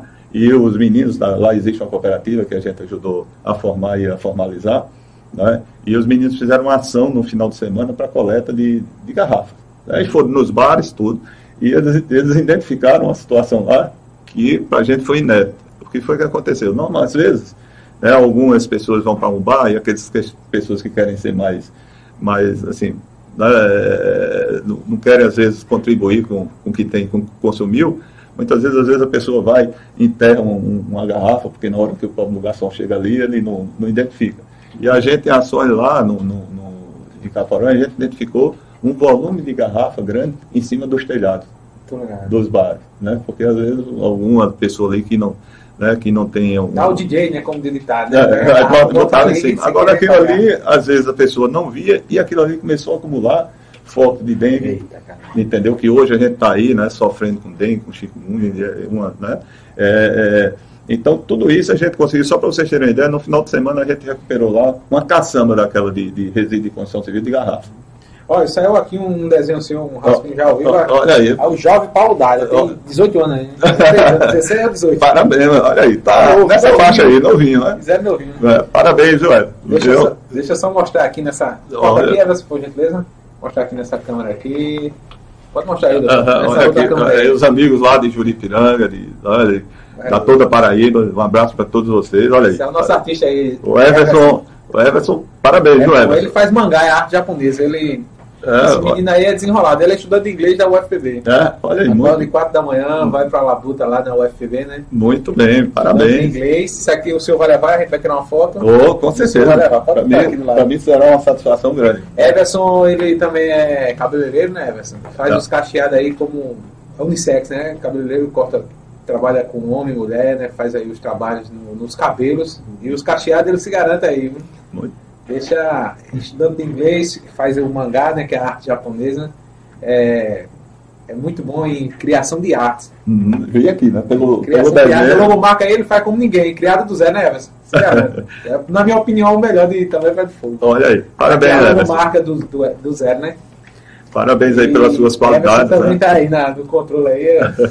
Vamos faz tudo isso. Sim, agradecer mais uma vez aí os nossos amigos que estão conosco sempre, a Ótica Diniz para ver o mundo como você sempre quis. Neste mês de fevereiro tem o Diniz Folia com desconto de 10 a 50% de desconto. De 10 até 50% de desconto em todas as lojas. Armações de óculos solar, arroba Diniz Pedras e Fogo, RCFM, Rádio Comunitária de Itambé, Tuk Tuk Taxi Itami, JJ Contabilidade em Pedras e Fogo, é, arte em festa, locações e decorações, festas e aniversários, batizados e casamentos em geral. Itafiber é provedor de internet. Drogaria Bela Vista, a entrega mais rápida da cidade. O disque entrega é o 8199414-2098. Anuncie na PBPE TV, divulgando nomes, marcas, produtos, lançamentos e muito mais. Arroba PBPE TV, arroba Tiago PBPE e arroba PBPE Podcast. O telefone de contato é o 819 9642 8595. Acesse o nosso portal www.pbpe.tv, atualização diariamente. Conversando hoje com o excelentíssimo Dr. Paulo Dália, engenheiro civil, ele que já foi é, ele que já foi prefeito da cidade de Juripiranga por dois mandatos consecutivos, está é, tá pré-candidato a prefeito da cidade de Juripiranga. Misael do Ovo, como o senhor analisa as declarações do presidente da República Brasileira com relação ao governo de Israel, ao povo palestino e complementando tem a questão do holocausto também, né, Israel do Ovo. Uhum. Elizabeth Cavalcante Pontes, doutor Paulo Dália, esse é um, um projeto é, esse é um projeto coleta dos recicláveis a ser implantado aqui em Juripiranga também. Está falando aí a Elizabeth Cavalcante. É, o Gilson Nunes, é o Gilson Papelão, de Ibiranga. Tiago, pergunta ao filho de Maroja se o PBPE tem audiência ou não em Juripiranga. Tá aí Gilson Nunes, que tem um camarada lá que é a família do prefeito lá, disse que a gente não tem audiência lá não, mas aí é a opinião dele. Né? Ele vai ver que ele não, não assiste, né? sei lá, não sei. Ele deve estar tá assistindo deve Estar tá assistindo, assistindo, com certeza. Um abraço para a família Maroja aí, está assistindo. é. acompanhando aí, com certeza. Sim, aí dando continuidade, estão pedindo aqui também para falar na questão da saúde. Pessoal, Tiago, fala para ele aí falar da saúde. Acho que o senhor já falou da saúde, se eu quiser complementar mais, que a gente falar da questão da saúde. Uhum. E tem a questão do, do dessa questão do resíduo sólido para ser implantado em Juípiranga. O pessoal falou ali também. Da... Tem mais comentário aí, Everson? Tem mais aí, beleza. Agradecer mais uma vez a todo o pessoal que está aí acompanhando. Nosso muito obrigado pela audiência, enorme audiência na cidade de Juripiranga. Todo mundo ligado aí, todo mundo assistindo. Nosso muito obrigado mesmo e agradecer aqui a presença de, do excelentíssimo senhor Gilberto Veloso, presidente da Câmara da cidade de Juripiranga, é, o Renan Monteiro, Nazário Bezerra e o Renilson está por aqui também acompanhando ao vivo no, nos estúdios do PBPE Podcast e PBPE TV. Nosso muito obrigado, sejam todos bem-vindos mais uma vez está é, tá pedindo para falar aqui da questão de saúde. O senhor pode ficar à vontade, uhum.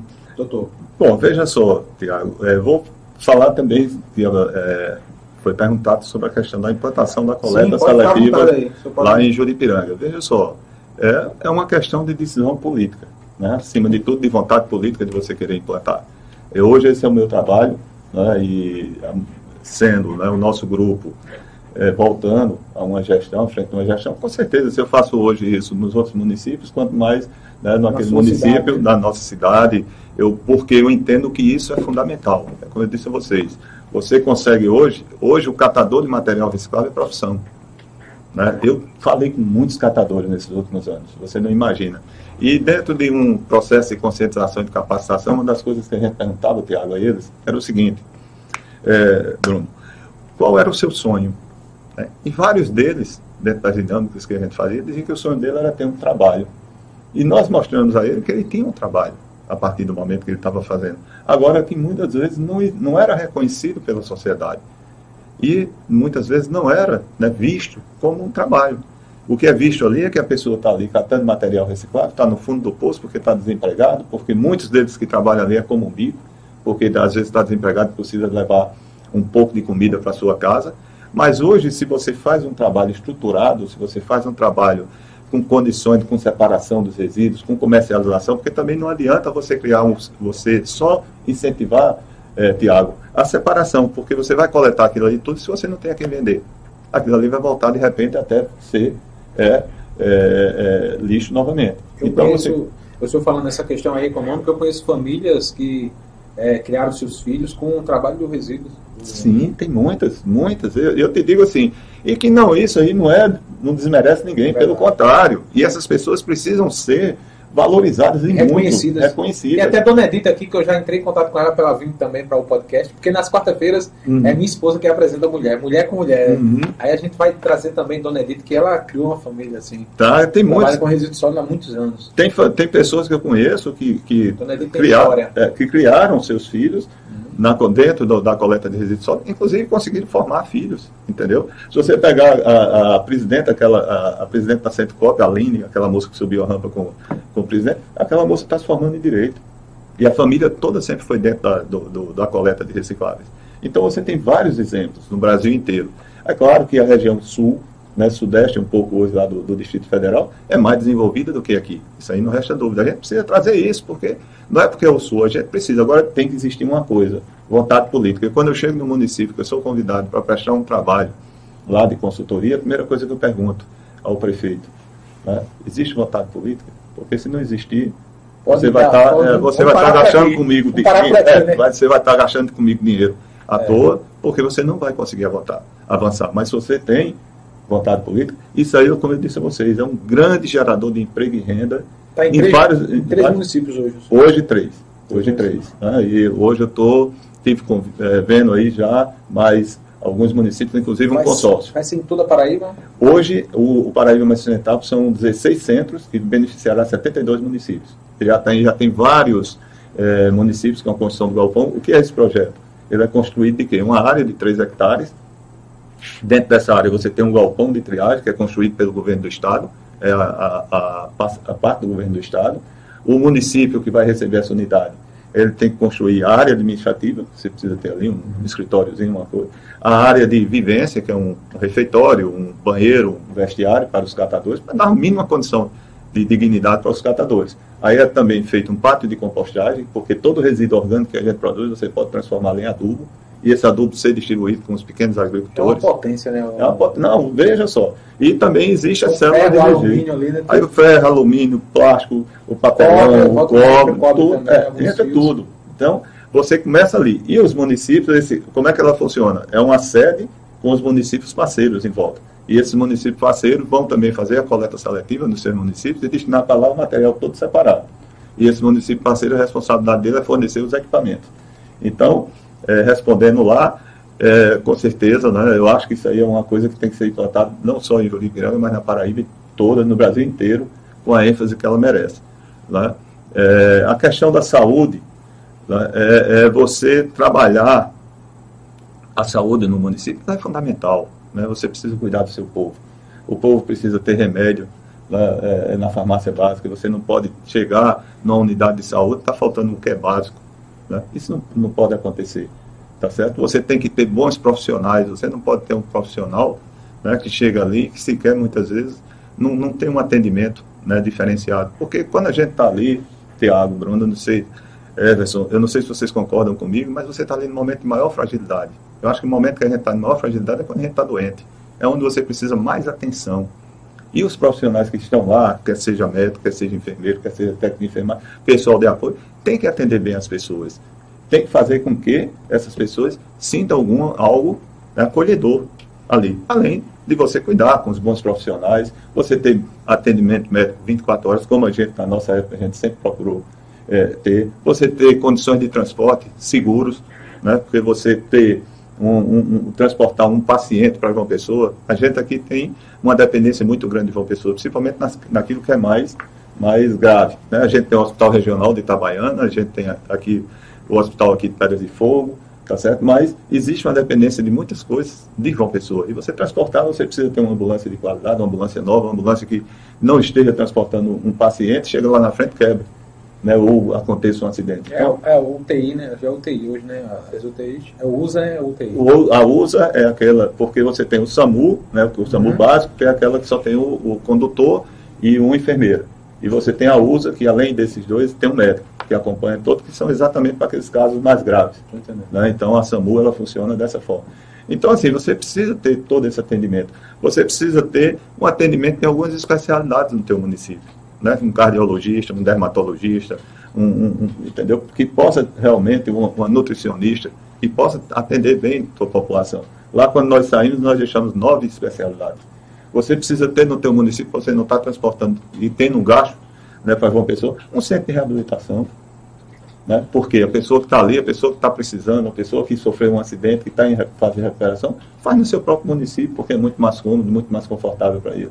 Então, essas ações na área de saúde, elas precisam ter um olhar e elas precisam ser, Tiago, Bruno, melhoradas. Né? Você tem que ter os PSF funcionando, funcionando com, a, com a odontologia, funcionando com o médico, fazendo os exames né, certinho. Para quê? Porque esses PSFs, eles todos, né, vão ter maior, é mais cômodo para aquelas pessoas que estão naqueles bairros. Lá nós tínhamos cinco na minha época, quando eu saí. Então, cada bairro praticamente do, do, do, do município de Juripiranga tinha o seu PSF, as pessoas eram lá atendidas com médico, com, com dentista, com toda uma estrutura. E, claro, você tem sempre que estar tá procurando melhorar cada vez mais o atendimento da saúde. Muito bem, pessoal. Estamos conversando com o senhor Dr. Paulo Dária, é, ele que é pré-candidato, está pré-candidato a prefeito de Juripiranga. Ele que já foi testado e aprovado, né? Foi prefeito por duas vezes. Eu digo quando você consegue ser prefeito por duas vezes, né? eleição e reeleição é, é testado e aprovado pela população, né? Sim. Isso aí é, é importante demais e deixa você forte. Você, Vossa Excelência está com um time forte aí, né? Uhum. Quem é que está me acompanhando aí já? Ah, hoje nós temos... O presidente da Câmara, é uma força é. muito grande, né? Nós temos aqui o nosso presidente da Câmara, que é um, volto a dizer, tá certo, é um grande companheiro, um, uma pessoa, um empresário, uma pessoa que trabalha com o homem do campo, uma pessoa que tem feito um trabalho, ele, a esposa dele, gigante à frente da Câmara é, dos Vereadores de Juripiranga, um homem sério, um homem honesto. Né? Além de Gilberto, hoje nós temos um, um time na proporcional de pré-candidatos, né? Caio, Tiago, nós temos é, dois vereadores de mandato, Júnior e Caioca, nós temos é, Heitor como pré-candidato, nós temos Júnior, é, nós temos Léo Gaivota, nós temos é, Ramos Neto, nós temos é, Jona do Porco, nós temos Clayton, nós temos. É um time grande, não é um time de pessoas que. São muitas, muitas lideranças, né? É, muitas lideranças também. Nós temos, pessoal não... Sim, também, que é um conselheiro tutelar. Nós temos. É, é, é, porque são tantos nomes, às vezes a gente corre, corre peca por esquecer né, de alguém, mas todos sintam-se. É, é, todo mundo é importante. É, todo mundo é importante. Temos Dona Nilza, temos Tia Nete, temos né, Alex também, uma liderança lá com a gente.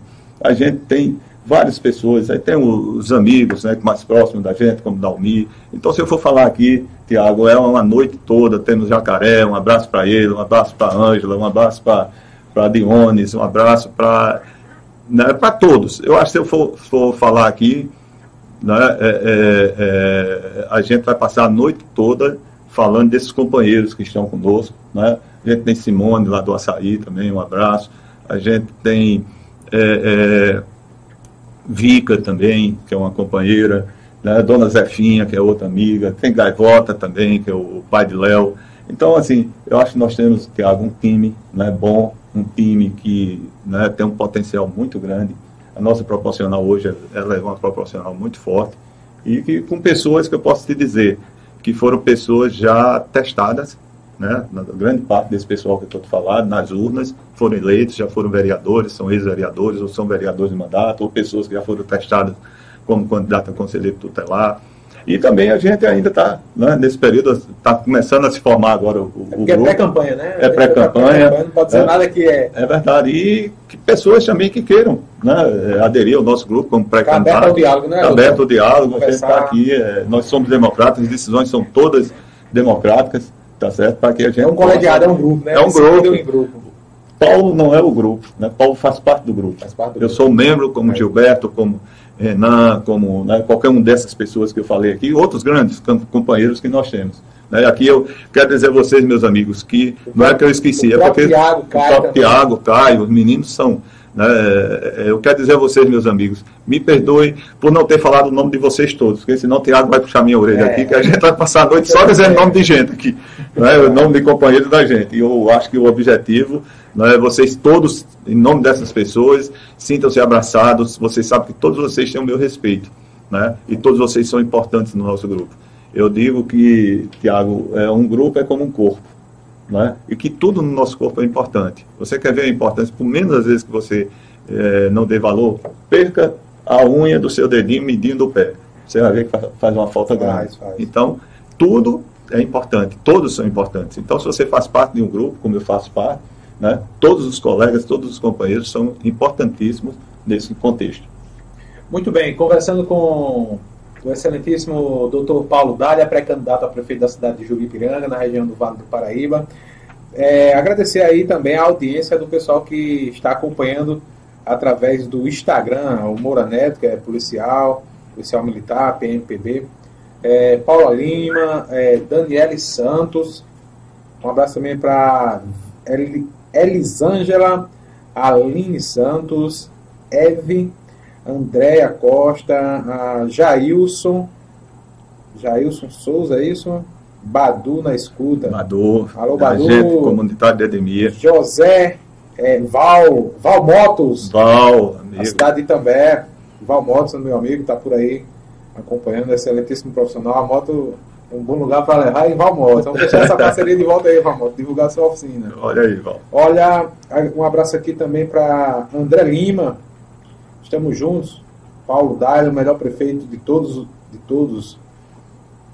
Edivânia, Rosa, um abraço também para Conceição, é, Espírito Santo, Pes, Presbítero Santos, acho, acho que é, é esse, Neuma, um ser humano admirável, excelente Meu gestor. Paulo Dália.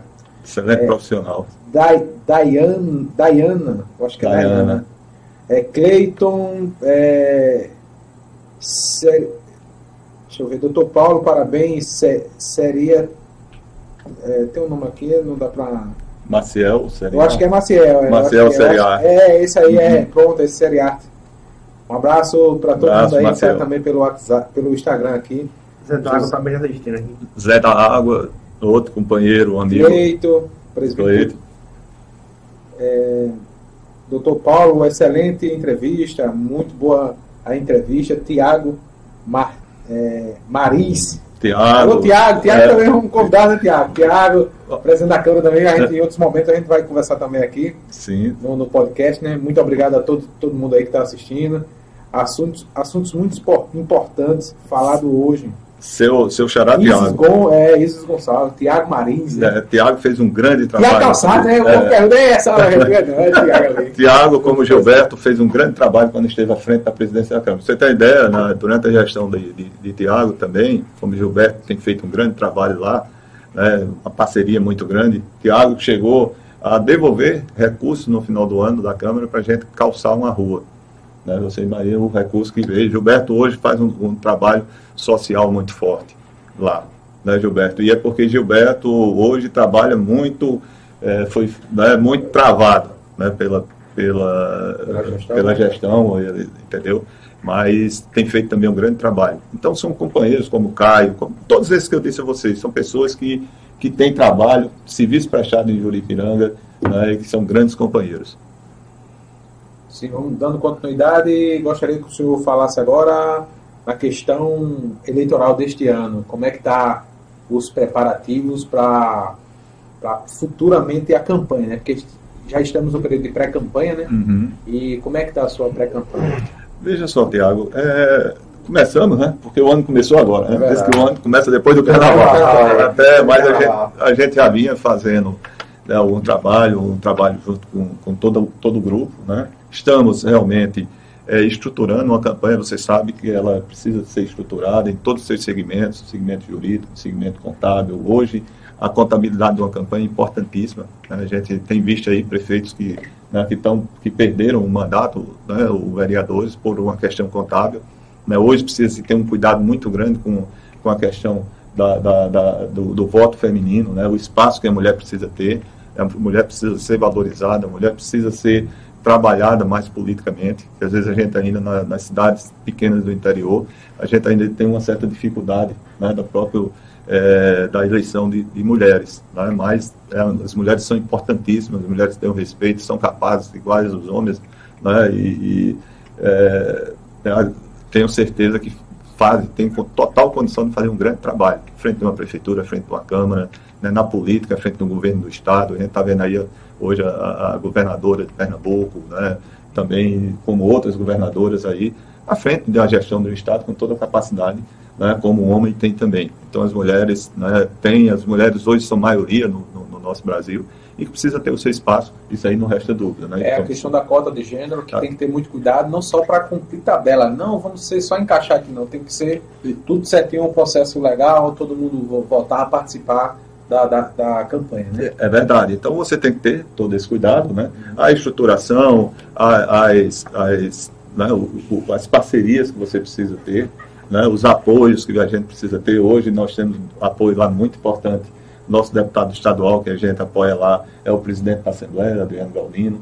É o nosso deputado federal, é, Damião Feliciano, que o nosso grupo apoia. Coração para então, coração. De coração para coração, doutor Damião. Então, são pessoas que estão aí para nos ajudar. Então, temos o governo do Estado, né? eu, eu faço parte do PSB, né, do partido do governo. Então, temos essa parceria com o governo há muitos anos. Tem um apoio né? do governo, né? Tem um apoio do governo. A gente tem uma parceria com o governo há muitos anos, muitos anos, né, que a gente está Desde aí. o primeiro mandato?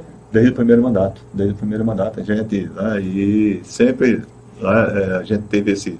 Né, o governo sempre foi um grande parceiro nosso lá em Juripiranga. Né, e então a gente está estruturando toda essa parte, tendo aqueles primeiros contatos, as primeiras reuniões com os pré-candidatos.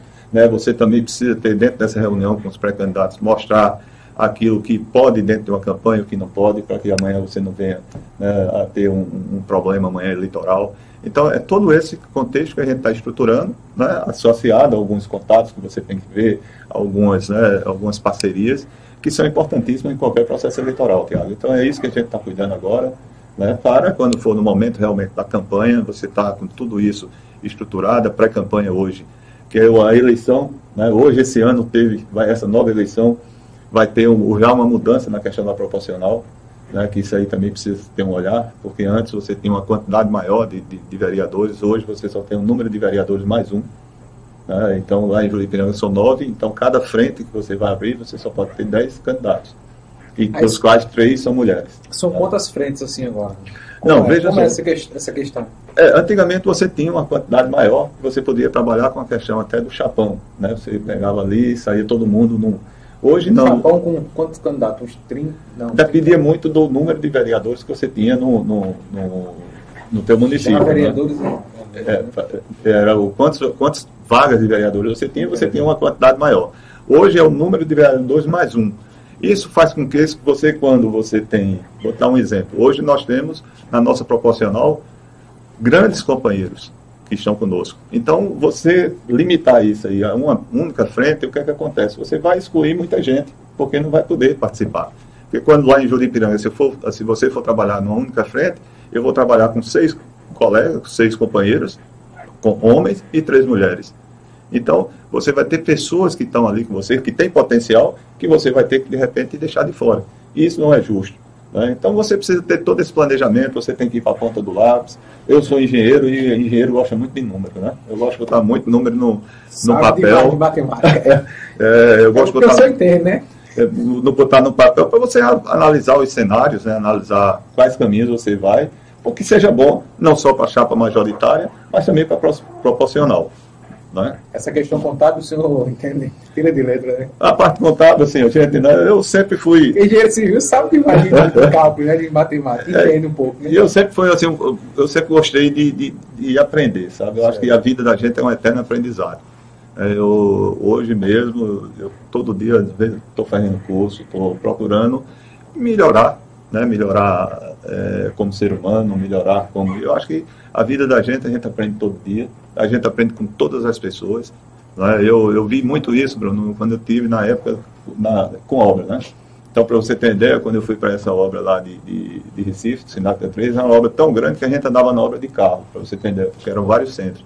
E na época lá, só para você ter ideia, eram mil funcionários trabalhando dentro da obra. E a gente tinha situações diversas. Eu aprendi muito com os serventes. Eu me lembro uma vez, eu estava num sufoco grande, a gente tentando fazer a, as fossas lá, que eram fossas gigantes, que era para atender todo um complexo lá. E, e para você ter ideia, e a gente lá ali, a obra era dentro da base aérea do Recife. Né? Acho que vocês conhecem ali o aeroporto de Recife, fica por trás. Então, quando você chegar ali no aeroporto, você olhar, tem um morro lá atrás, tem uma antena de radar lá em cima do morro, aquilo ali tudinho foi. Eu tive a grata satisfação de trabalhar naquela obra, vi a implantação daquilo tudo. Né? Ali, aquela torre da antena do radar foi uma empresa francesa que veio, que o pessoal implantou toda a parte do sistema de controle do espaço aéreo. E o que é que acontece? E a gente, uma vez lá nesse sufoco grande, para você ter uma ideia, eu aperreado, porque era muito ali, é muito alagado, né, muita água, a gente escavando e muita água, e a gente para concretar a, a, a, estrutura das fossas naquele aperreio. E né, um servente, né, vindo, vendo o aperreio da gente, tudo chegou para mim e disse, olha, faça assim, que dá certo. E a gente fez e deu certo. Por quê? Porque o cara trabalhou em outra obra, viu uma situação similar daquela, e trouxe para a gente. Então a gente tem né, que, que aprender com as pessoas. Né? E quando a gente pode ensinar um pouco do que a gente sabe, eu acho que quando você ensina, você aprende ainda mais. Né? Então é isso que a gente né, tem que buscar sempre fazer para que a gente possa realmente ter, crescer né, como ser humano. É verdade, e a gente tem que deixar uma. Tentar deixar nossa marca aqui no mundo, né? No, enfim, fazer com que é, possamos contribuir com a mudança de, da vida das pessoas, colaborar com a mudança da vida de alguém, fazer um mundo diferente, né? Não ser só um, um ser por ser. Tem que ter uma mudança efetiva, não só na, na coletividade, assim, mas como no, no, modo geral, a torno do, de mundo. Entendeu? Uma, uma pessoa diferente, né? É verdade. Não ser só mais um. É verdade. Eu acho que quando a gente vem para esse mundo, né, quando Deus nos coloca aqui, é para a gente evoluir é para a gente crescer. E eu acho que a melhor coisa é quando a gente parte daqui né, e que deixa algo que foi feito em prol né, de pessoas, em prol da, da, do, do, coletivo, em prol da nossa família. Né? Eu acho que isso aí a gente. É a nossa missão aqui, né, Tiago? É fazer o bem, é procurar realmente fazer a coisa certa, é procurar fazer, respeitar as pessoas né, e olhar o, o outro como, né, como ser humano né, como uma pessoa, você ter a empatia realmente com, com o seu próximo. Né, você ver o seu próximo como você também. Eu acho que esse é o, o grande desafio e o grande aprendizado que a gente tem que ter nessa vida. É verdade. Pessoal, estamos conversando com o excelentíssimo doutor Paulo Daia, pré-candidato ao prefeito da cidade de Juripiranga, na região do Vale do Paraíba, ele que já foi testado e aprovado pela população de Juripiranga, é, com dois mandatos consecutivos, e está aí à disposição mais uma vez da população de Juripiranga. Você vai ter a oportunidade de decidir nesta eleição. E Paulo Dália, doutor Paulo Dália, colocou seu nome mais uma vez à disposição para concorrer aí à prefeitura da cidade de Juripiranga, aqui na região do Vale do Paraíba. Agradecer mais uma vez a José Everson, Everson Mangacal, nosso artista, nosso desenhista. Agradecer também aqui ao Bruno Nascimento, nosso cinegrafista. E também ao excelentíssimo é, o senhor Gilberto Veloso, atual presidente da Câmara da cidade de Juripiranga, Renan Monteiro está por aqui assistindo, acompanhando nos estúdios ao vivo, diretamente dos estúdios da PBPE TV. É, Nazário Bezerra também está aqui acompanhando, fazendo a parte da assessoria de comunicação. E Renilson também está aqui ao vivo, acompanhando direto dos estúdios da PBPE TV e PBPE Podcast. Transmitido simultaneamente via YouTube, Facebook, Instagram, arroba PBPE Podcast. Não esqueça de clicar no sininho, ativar as notificações Lembrando que amanhã tem PBPE Podcast Mulher com Anabel Souza, apresentando aí o quarteto, quarteto Pedrafoguense.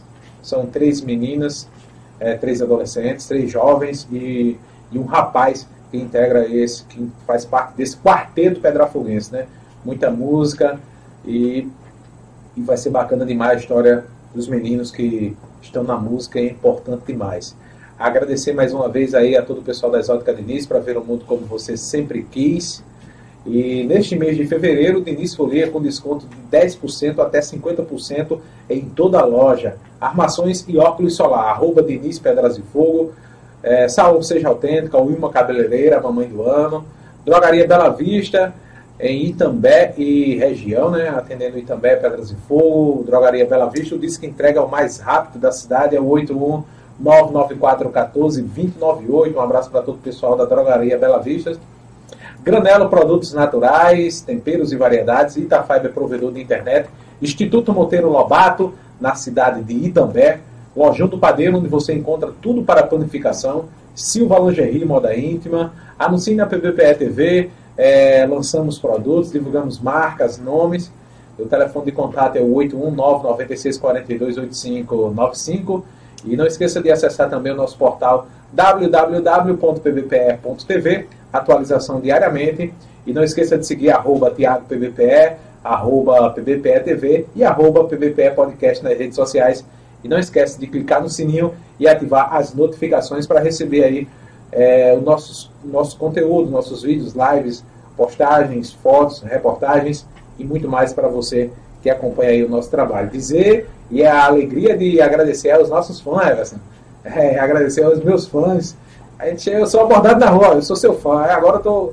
Eu tenho que falar, né? Hum. Quem, é, quem é seguidor do PVPE, que curte, comenta, compartilha, é o meu fã, né? É os nossos fãs. A gente.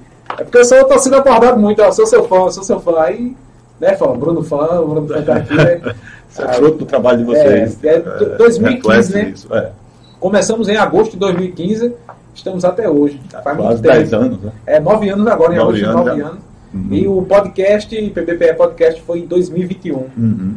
Vai fazer o quê aí? 3 anos? 3 anos, mano? É. 3 anos agora. 3 anos, é, 2021. Agora em 15 de abril, são 3 anos de PBPE Podcast.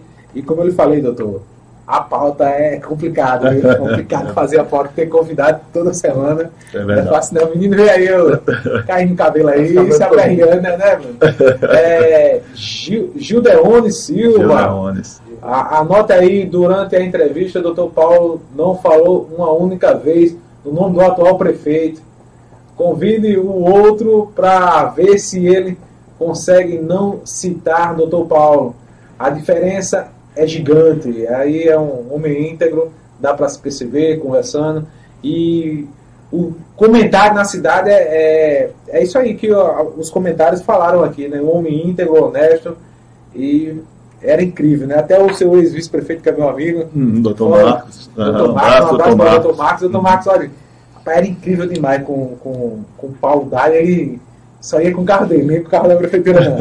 Ele ia um lugar com o carro dele, gasolina dele, um negócio tá com. Quer ver, o cara chega prefeito, já é um, uma BMW ali, né? Pra casa da prefeitura, né? Bancada, e o povo olha, o povo ali, né? Uhum. Isso é do dinheiro da gente, né? O dinheiro contribuinte, né? É verdade. E o senhor pegava e não. Aqui é meu carro, meu veículo, minha gasolina. Eu, graças a Deus, Thiago, é nos oito anos que eu, que eu passei à frente da prefeitura, meu carro particular eu desafio qualquer pessoa lá, qualquer Olha aí, olha o desafio aí, tá faça o desafio aí. Se que, liga aí, visto, que tenha visto eu abastecer meu carro particular com combustível da prefeitura. Nunca fiz isso. Pra você ter ideia, a prefeitura tem conta num posto e a gente abastecia em outro. Aí isso aí é o prefeito é. honesto. Eu acho que isso é, isso é uma obrigação, sabe, Tiago, de todo gestor. Né? Eu acho que não deveria ser exceção, mas regra. Né? Porque a partir do momento que a gente está ali, né, você está gerindo o que é público, você está gerindo o que é seu e o que é dos outros. E quando a gente gere o que é dos outros, né, a gente tem que ter responsabilidade, a gente tem que ter respeito ao dinheiro público, porque a partir do momento que você tem esse respeito, você tem condições de fazer mais pelo povo. Né? Você tem condições realmente de poder atender melhor a tua população. E principalmente em municípios pequenos, né? que não deve ser em nenhum. Eu acho que, que o, a, nós temos que fazer a, a boa política. Né? Você, não precisa, você não tem que fazer aquela política antiga, aquela política retrógrada, entendeu? E a boa política é você. Política do coronelismo, do coronelismo, de perseguição, entendeu? Não, não é assim que se faz, entendeu? A gente tem que fazer a boa política, a política do bem, porque a política é um instrumento né, fantástico de você trazer benefício a quem mais precisa, né, com recursos dessas pessoas. Então, isso é a boa política. É você olhar como um todo. Você não pode ser prefeito de A ou de B. Quando você é eleito prefeito de uma cidade, você é eleito prefeito de todos. Aí todos precisam ter o mesmo tratamento, né? o mesmo respeito. Entendeu? E quando você está com perseguição, você está querendo machucar as outras pessoas, você não tem respeito a essas pessoas. Né? É, é isso que a gente precisa ter. É você olhar como um todo, olhar pela cidade, olhar pelo teu povo, procurar fazer o que é de melhor para ele. E você está ali como um gestor. É como eu sempre disse, sabe, Tiago? Você, quando está à frente de uma gestão de um município, você é um diretor de uma empresa qualquer. Se você trabalhasse numa empresa privada, você não tinha que fazer isso, porque se você não fizer, o dono da empresa vai e te bota para fora. É verdade. E, quando o você... e o dono da empresa é o povo. É o povo. A então, população. É a população. Então, quando você não faz, a população tira e bota outra. Entendeu? Está certa, não está errado, não. Então, assim, você tem que trabalhar. Eu acho que a honestidade, ela é, tem que ser regra. Né? Eu acho que você procurar fazer o que é certo. Eu hoje, graças a Deus, eu tenho a grata satisfação, como eu digo a muita gente. Os oito anos que eu passei na prefeitura, eu só tirava meu salário. E isso não me arrependo um segundo. Por quê? Porque hoje eu me deito na minha cama e durmo tranquilo. Tudo aprovado. Tribunal, tudo, tudo, Tribunal de Contas, tudo. oito contas aprovadas. Ficha tá? limpa. Oito contas. Ficha limpa. Tá certo? Para você entender, as duas últimas contas que eu tive, você sabe que no Tribunal de Contas a coisa mais difícil do mundo é o Ministério Público pedir pela aprovação. Porque sempre é natural e pede, pede pela, pelo contrário. Né? É, e hoje, eu, minhas contas, eu tive minha, as duas últimas contas, principalmente, a pedido de aprovação pelo e de, 2000, de 2015 para de 2015 para cá, o tempo de atuação do, da PVPE, do PVPE, PVPE TV, e portal PVP, a gente nunca viu assim na mídia notícias negativas uhum. do seu gestão. Essa gestão aí já teve já. Né? Já teve uns, uns burburinhos aí, uns negócios pesados, né? uhum. né? É porque a gente sempre procurou, sabe, Tiago, ser muito, muito transparente com a população. Pra você ter uma ideia, nós tínhamos um secretário que era constantemente no rádio, dando satisfação à população é. daquilo que a gente fazia. Osmar foi muitas vezes pro rádio. Então, Osmar era na saúde, né? Não, na administração. Na administração. É. Entendeu? Então, assim, o que é que acontece? Quando você faz, você faz as coisas. Eu um sempre... abraço para Osmar, um abraço Osmar. Osmar, um abraço grande, Ângelo. Então, assim, você vê o próprio Ministério Público, né? A gente tem, assim, várias. Eu acho que o Ministério Público ele tem que fiscalizar quando a coisa está errada, tem que punir, né? tem que denunciar, mas ele também é um grande parceiro. Né? Eu tive é, vários é, momentos né, que o Ministério Público, inclusive, foi parceiro nosso, né? nos ajudou, eu orientou, acho que orientou Tribunal de Contas nos orientou muito também. Então é isso, eu acho que é isso. Né? Se você está errado, se você está fazendo o que é. Né? Muitas vezes o gestor às vezes é crucificado né, por uma situação, mas ali às vezes é falta de uma orientação. Todo dia eu entro no Tribunal de Contas, é, no, no, Ministério Público, o MPPB é Tribunal de Contas do Estado, o Ministério Público Federal e também o TCE, TCE né? TCU. Não, TCE. TCE, que é o Tribunal de Contas, Contas do né? Estado. Uhum. E o TJPB, a gente acessa todos os dias. Uhum. Aí, se tiver qualquer coisa da cidade, a gente, a gente noticia. Aí a gente não caiu, não. Uhum. É, é, em outros tempos, né? Nossa questão, a gente não achou nada. É, é aquilo, né? A gente sempre procurou, Tiago, dizer erros. Né? Toda gestão existe. Né? E por isso que a gente precisa é, melhorar. É, o doutor Marcos, é incrível. Aquele prefeito ali foi incrível. A gente, assim, a gente precisa melhorar sempre. Né? Hoje eu tenho, confesso a vocês, os oito anos que eu passei me trouxe experiência. Né? Se a gente voltar ao nosso grupo, né, sendo é, novamente, voltando a uma gestão, ele vai estar muito mais, né? a gente vai ter muito mais experiência, experiência a gente vai saber muito mais os caminhos. Hoje eu tenho muito mais caminhos abertos né, do que quando você começa. Principalmente eu que comecei, que eu nunca, nunca fui político em nada. Então, quando, você, quando eu cheguei, era, lá você não tinha é, as portas que a gente vai construindo. Isso é fruto também, sabe de quê, Tiago? É, a alegria que eu tenho quando eu chego hoje no, no governo do Estado, né, as portas são todas abertas para mim. Tá certo? E eu escuto, graças a Deus, né, comentários positivos da nossa gestão. E que não fui eu só, não eu, eu divido isso aí com todo o grupo, toda a equipe que trabalhou comigo, que são pessoas de bem, né, um grupo que, se dedicou, que trabalhou diuturnamente para trazer. Então isso não é fruto só de um, de um, de um trabalho de um prefeito, é de uma equipe toda, toda ela. Né? Aqui eu agradeço imensamente a todos os que trabalharam comigo com dedicação, com honestidade. Tá certo? E a gente dá as diretrizes e a gente mostra os caminhos. Você, como gestor, esse é o papel do gestor. Né? É Você diz, dá determinadas diretrizes para que as outras pessoas possam fazer com que aconteça, em benefício de uma população. Né? Então é, é isso. É, pessoal, conversando com o senhor Paulo Daia, pré-candidato a prefeito da cidade de Juripiranga. Agradecer mais uma vez a colaboração de Everson Mangacá, Bruno Nascimento, a todo o pessoal que está aqui acompanhando, o excelentíssimo é, senhor presidente da Câmara de Juripiranga, Gilberto Veloso. Está é, tá como pré-candidato a vice na a sua vice, né? É, um companheiro aí, um, um amigo de caminhada que vai estar tá, né, com a gente. Gilberto Veloso. Nessa, nessa pré-candidato a vice-prefeito, doutor Paulo Dário. É um, é um homem de bem. É viu? isso aí. Muito bem. É, agora, saindo um pouco da área política, da área profissional, de todas as áreas, assim, o que é que o senhor gosta de fazer? Porque na, na, na minha hora vaga eu gosto de viajar, uhum. gosto de ir para praia, às vezes piscina, assim, não muito. Tomo uma cervejinha de vez em quando. E o senhor, o que é que o senhor gosta de fazer? Bom, vamos lá. É uma coisa bem particular sua. É, assim. eu, pronto, vamos lá. Uma curiosidade, que eu acho que o seu eleitor não, talvez nem saiba. Uhum. Eu, eu, assim, eu hoje né? Eu tenho, minha vida é muito mais em casa, acho que até a gente vai ficando mais velho, cabelo branco. Pode jogar videogame não em casa, alguma coisa assim do tipo? Eu, eu, gosto muito de Fórmula 1. Fórmula 1. Eu sou apaixonado por Fórmula 1, sabe? Eu, eu assisto, gosto, tudo assim relacionado à, à, velocidade, a Fórmula 1, a moto velocidade, eu gosto demais. É, eu, eu sou um fã, gosto muito. Porque... Você não tem nenuma 1100 em casa, não tem? Não, já tive. Já, já tive. Já, já tive uma 750. Não, uma 750. já tive duas. Mas depois aí você no dia a dia e não conseguia. Comprar né, BMW, é porque os assaltos da rede aqui deu uma melhorada, mas assim, aqueles carros baixinhos, uhum. aqueles carros muito. Eu gostava muito de moto, né? Moto. Eu, eu tive moto, moto grande. Eu, eu tive uma, uma. Primeiro foi uma CBR, uma uma CB 750, aquela 7 galo, depois eu tive uma Suzuki 750, uma GSXF, e sempre gostei muito. Depois fui ficando... Mas não captou 200 por hora, não? Né? Não, não, não. Ali, é para os profissionais. É, né? A gente via, a gente via semana passando os caras meio relógio ali na PB 030. Caiu da festa do Rio. É, não precisa muito cuidado, porque é, moto é uma coisa... profissional, é. é. profissional. Porque moto é o seguinte, né? Você caiu, no mínimo você se arranha. É, no mínimo. Né? Então, o carro é mais diferente, é. amassa o carro, às vezes dependendo do teu airbag, ali, é, é verdade, você não. Dependendo da velocidade, né? Dependendo da velocidade. Mas a moto. Não, qualquer velocidade. Não, é Rápido ou devagar, o cabo se ferra. Não é meu presidente? Meu presidente um dia desses levou aí, eu estava com a perna machucada. Devagar, se embora, gosta de moto também. Então, eu gosto né, disso aí, eu, eu sou muito caseiro, né, eu gosto de estar muito com minha família, porque como hoje, nessa questão do consultoria, eu viajo muito. Né, eu, você tem, da minha vida é um corre-corre grande. Né? Principalmente quando eu estava também com essas ações no, no sertão, você sai, né, você vai fazer um trabalho no sertão, você não consegue voltar no mesmo dia. Então, quando chega final de semana, eu gosto de estar com minha esposa, eu gosto de estar.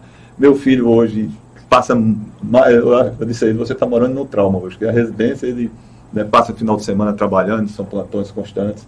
E, e então, assim, é um corre-corre. Então, no momento que ele está com a gente em casa, a gente procura tirar o máximo de proveito né, dele conosco. Ele faz, no né? caso, ele já faz é, cirurgia, né? Ele está fazendo residência, né? Ele está fazendo residência de ortopedia. ortopedia né? e, e, então, assim, está nessa fase né, de, de, acompanhar os médicos e aprendizado, que a residência ainda é um aprendizado. E hoje ele consegue, né, assim, e nesse corre-corre de plantão, é plantão. Você sabe, médico, a vida de médico é muito corrida, né? Então a gente, quando ele está conosco, a gente procura tirar o máximo de proveito, né, de estar tá com ele, de poder estar tá desfrutando com ele. Então eu... caminho certo, tem residência, né? Não é residência, porque aqui a gente tem um médico aqui que. é, tem esse sonho, né? De, de não tem residência, não. Né? Ser especialista em ortopedia, ele vai conseguir. É um menino novo. Pra você ter ideia, meu filho tem 23 anos de idade. Né? Então, é, é um, assim, já está. Parabéns aí para doutor. É, é, então, assim, é um excelente médico humano, coisa que a gente sempre ensinou a ele. Eu acho que você é médico, você tem que ser, acima de tudo, humano. É, ele hoje dá um plantão lá em Ibiranga também, a população, né? É, é, e assim, as pessoas gostam muito dele, ele é muito procurado, é um sinal que está no caminho certo. É né? eu, eu já brinquei muito, Tiago, gostei muito de brincar, mas hoje eu fico mais em casa, bebo muito pouco, assim, eu bebo mais com minha esposa, às vezes uma taça de vinho, né? mas na, normalmente eu não bebo.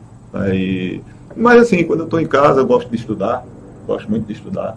Às vezes eu tô, fico procurando no, no, computador um curso, uma coisa, isso aí me preenche também. Ah, essas coisas não, não gosto muito. Não. Vou, eu já fui muito. Né? Eu, por incrível que pareça, já fui surfista. Aí, olha aí, eu, eu gostei muito. Aí né? descobrimos os Paranauê aí. É, na época, na época de, de que eu era universitário e tudo, pegava, Faz peguei, tempo, né? Faz Faz, tempo tempo. Isso foi em 88, 89, 90, né? E eu pegava onda, sempre por esporte, sempre foi um esporte que eu gostava Pra muito Bela também. porque a zona ali é violenta. né? Ali e viajava sempre, ia para Maracaípe, Ah, ali, entendi. né, também ali no litoral, no litoral norte, né, então a gente sempre estava ali em João Pessoa também. E eu gostava muito de praia. Né, eu, eu gosto, às vezes minha esposa chama, mas, assim, É mas depois que você tá- começa a atuar na área e toma muito tempo, né? toma muito tempo. Às vezes eu tenho muitos trabalhos que eu, eu tenho que fazer durante o final de semana, entendeu? Às vezes eu tenho os planos, plano de resíduos, plano. Agora mesmo eu terminei um plano Tem uma de. questão de- burocrática, né? É uma questão burocrática. Os planos hoje de, de gestão de resíduos é muito grande para você fazer. Eu terminei um agora de gestão de resíduos e construção civil para Caporã, vou fazer o de Pitimbu também, vou fazer o de Alhandra. Então, um abraço para todos esses prefeitos e o pessoal da Prefeito Secretaria de Meio Ambiente. pra Igor, contar ele. é, é, o prefeito tá Marcelo, por o pessoal que. E a gente está fazendo esse trabalho lá com eles, graças a Deus, assim, né, a gente está conseguindo avançar bastante. E são esses trabalhos. E às vezes você desenvolver um plano, Tiago e Bruno, ele e Everson, ele leva muito tempo para você. Né, porque você tem muitos, muitos eh, variáveis que você tem que estruturar. E às vezes eu aproveito, como eu estou viajando praticamente todos os dias, e final de semana eu vou trabalhar nessa parte burocrática, nessa parte né, E hoje também, ainda mais com essa questão política, a gente tem que vir, tem que estar conversando com, com os amigos. Né? Então, hoje eu estou tendo que me dividir nos 30. É verdade. É, doutor Paulo Dália, a gente agradece aí por senhor ter vindo, agradece Eu que agradeço a você, desejar Thiago. sucesso aí para o senhor, para toda a sua comitiva, todos os parceiros políticos, enfim, toda a cidade de Juripiranga, nosso abraço, nosso muito boa noite.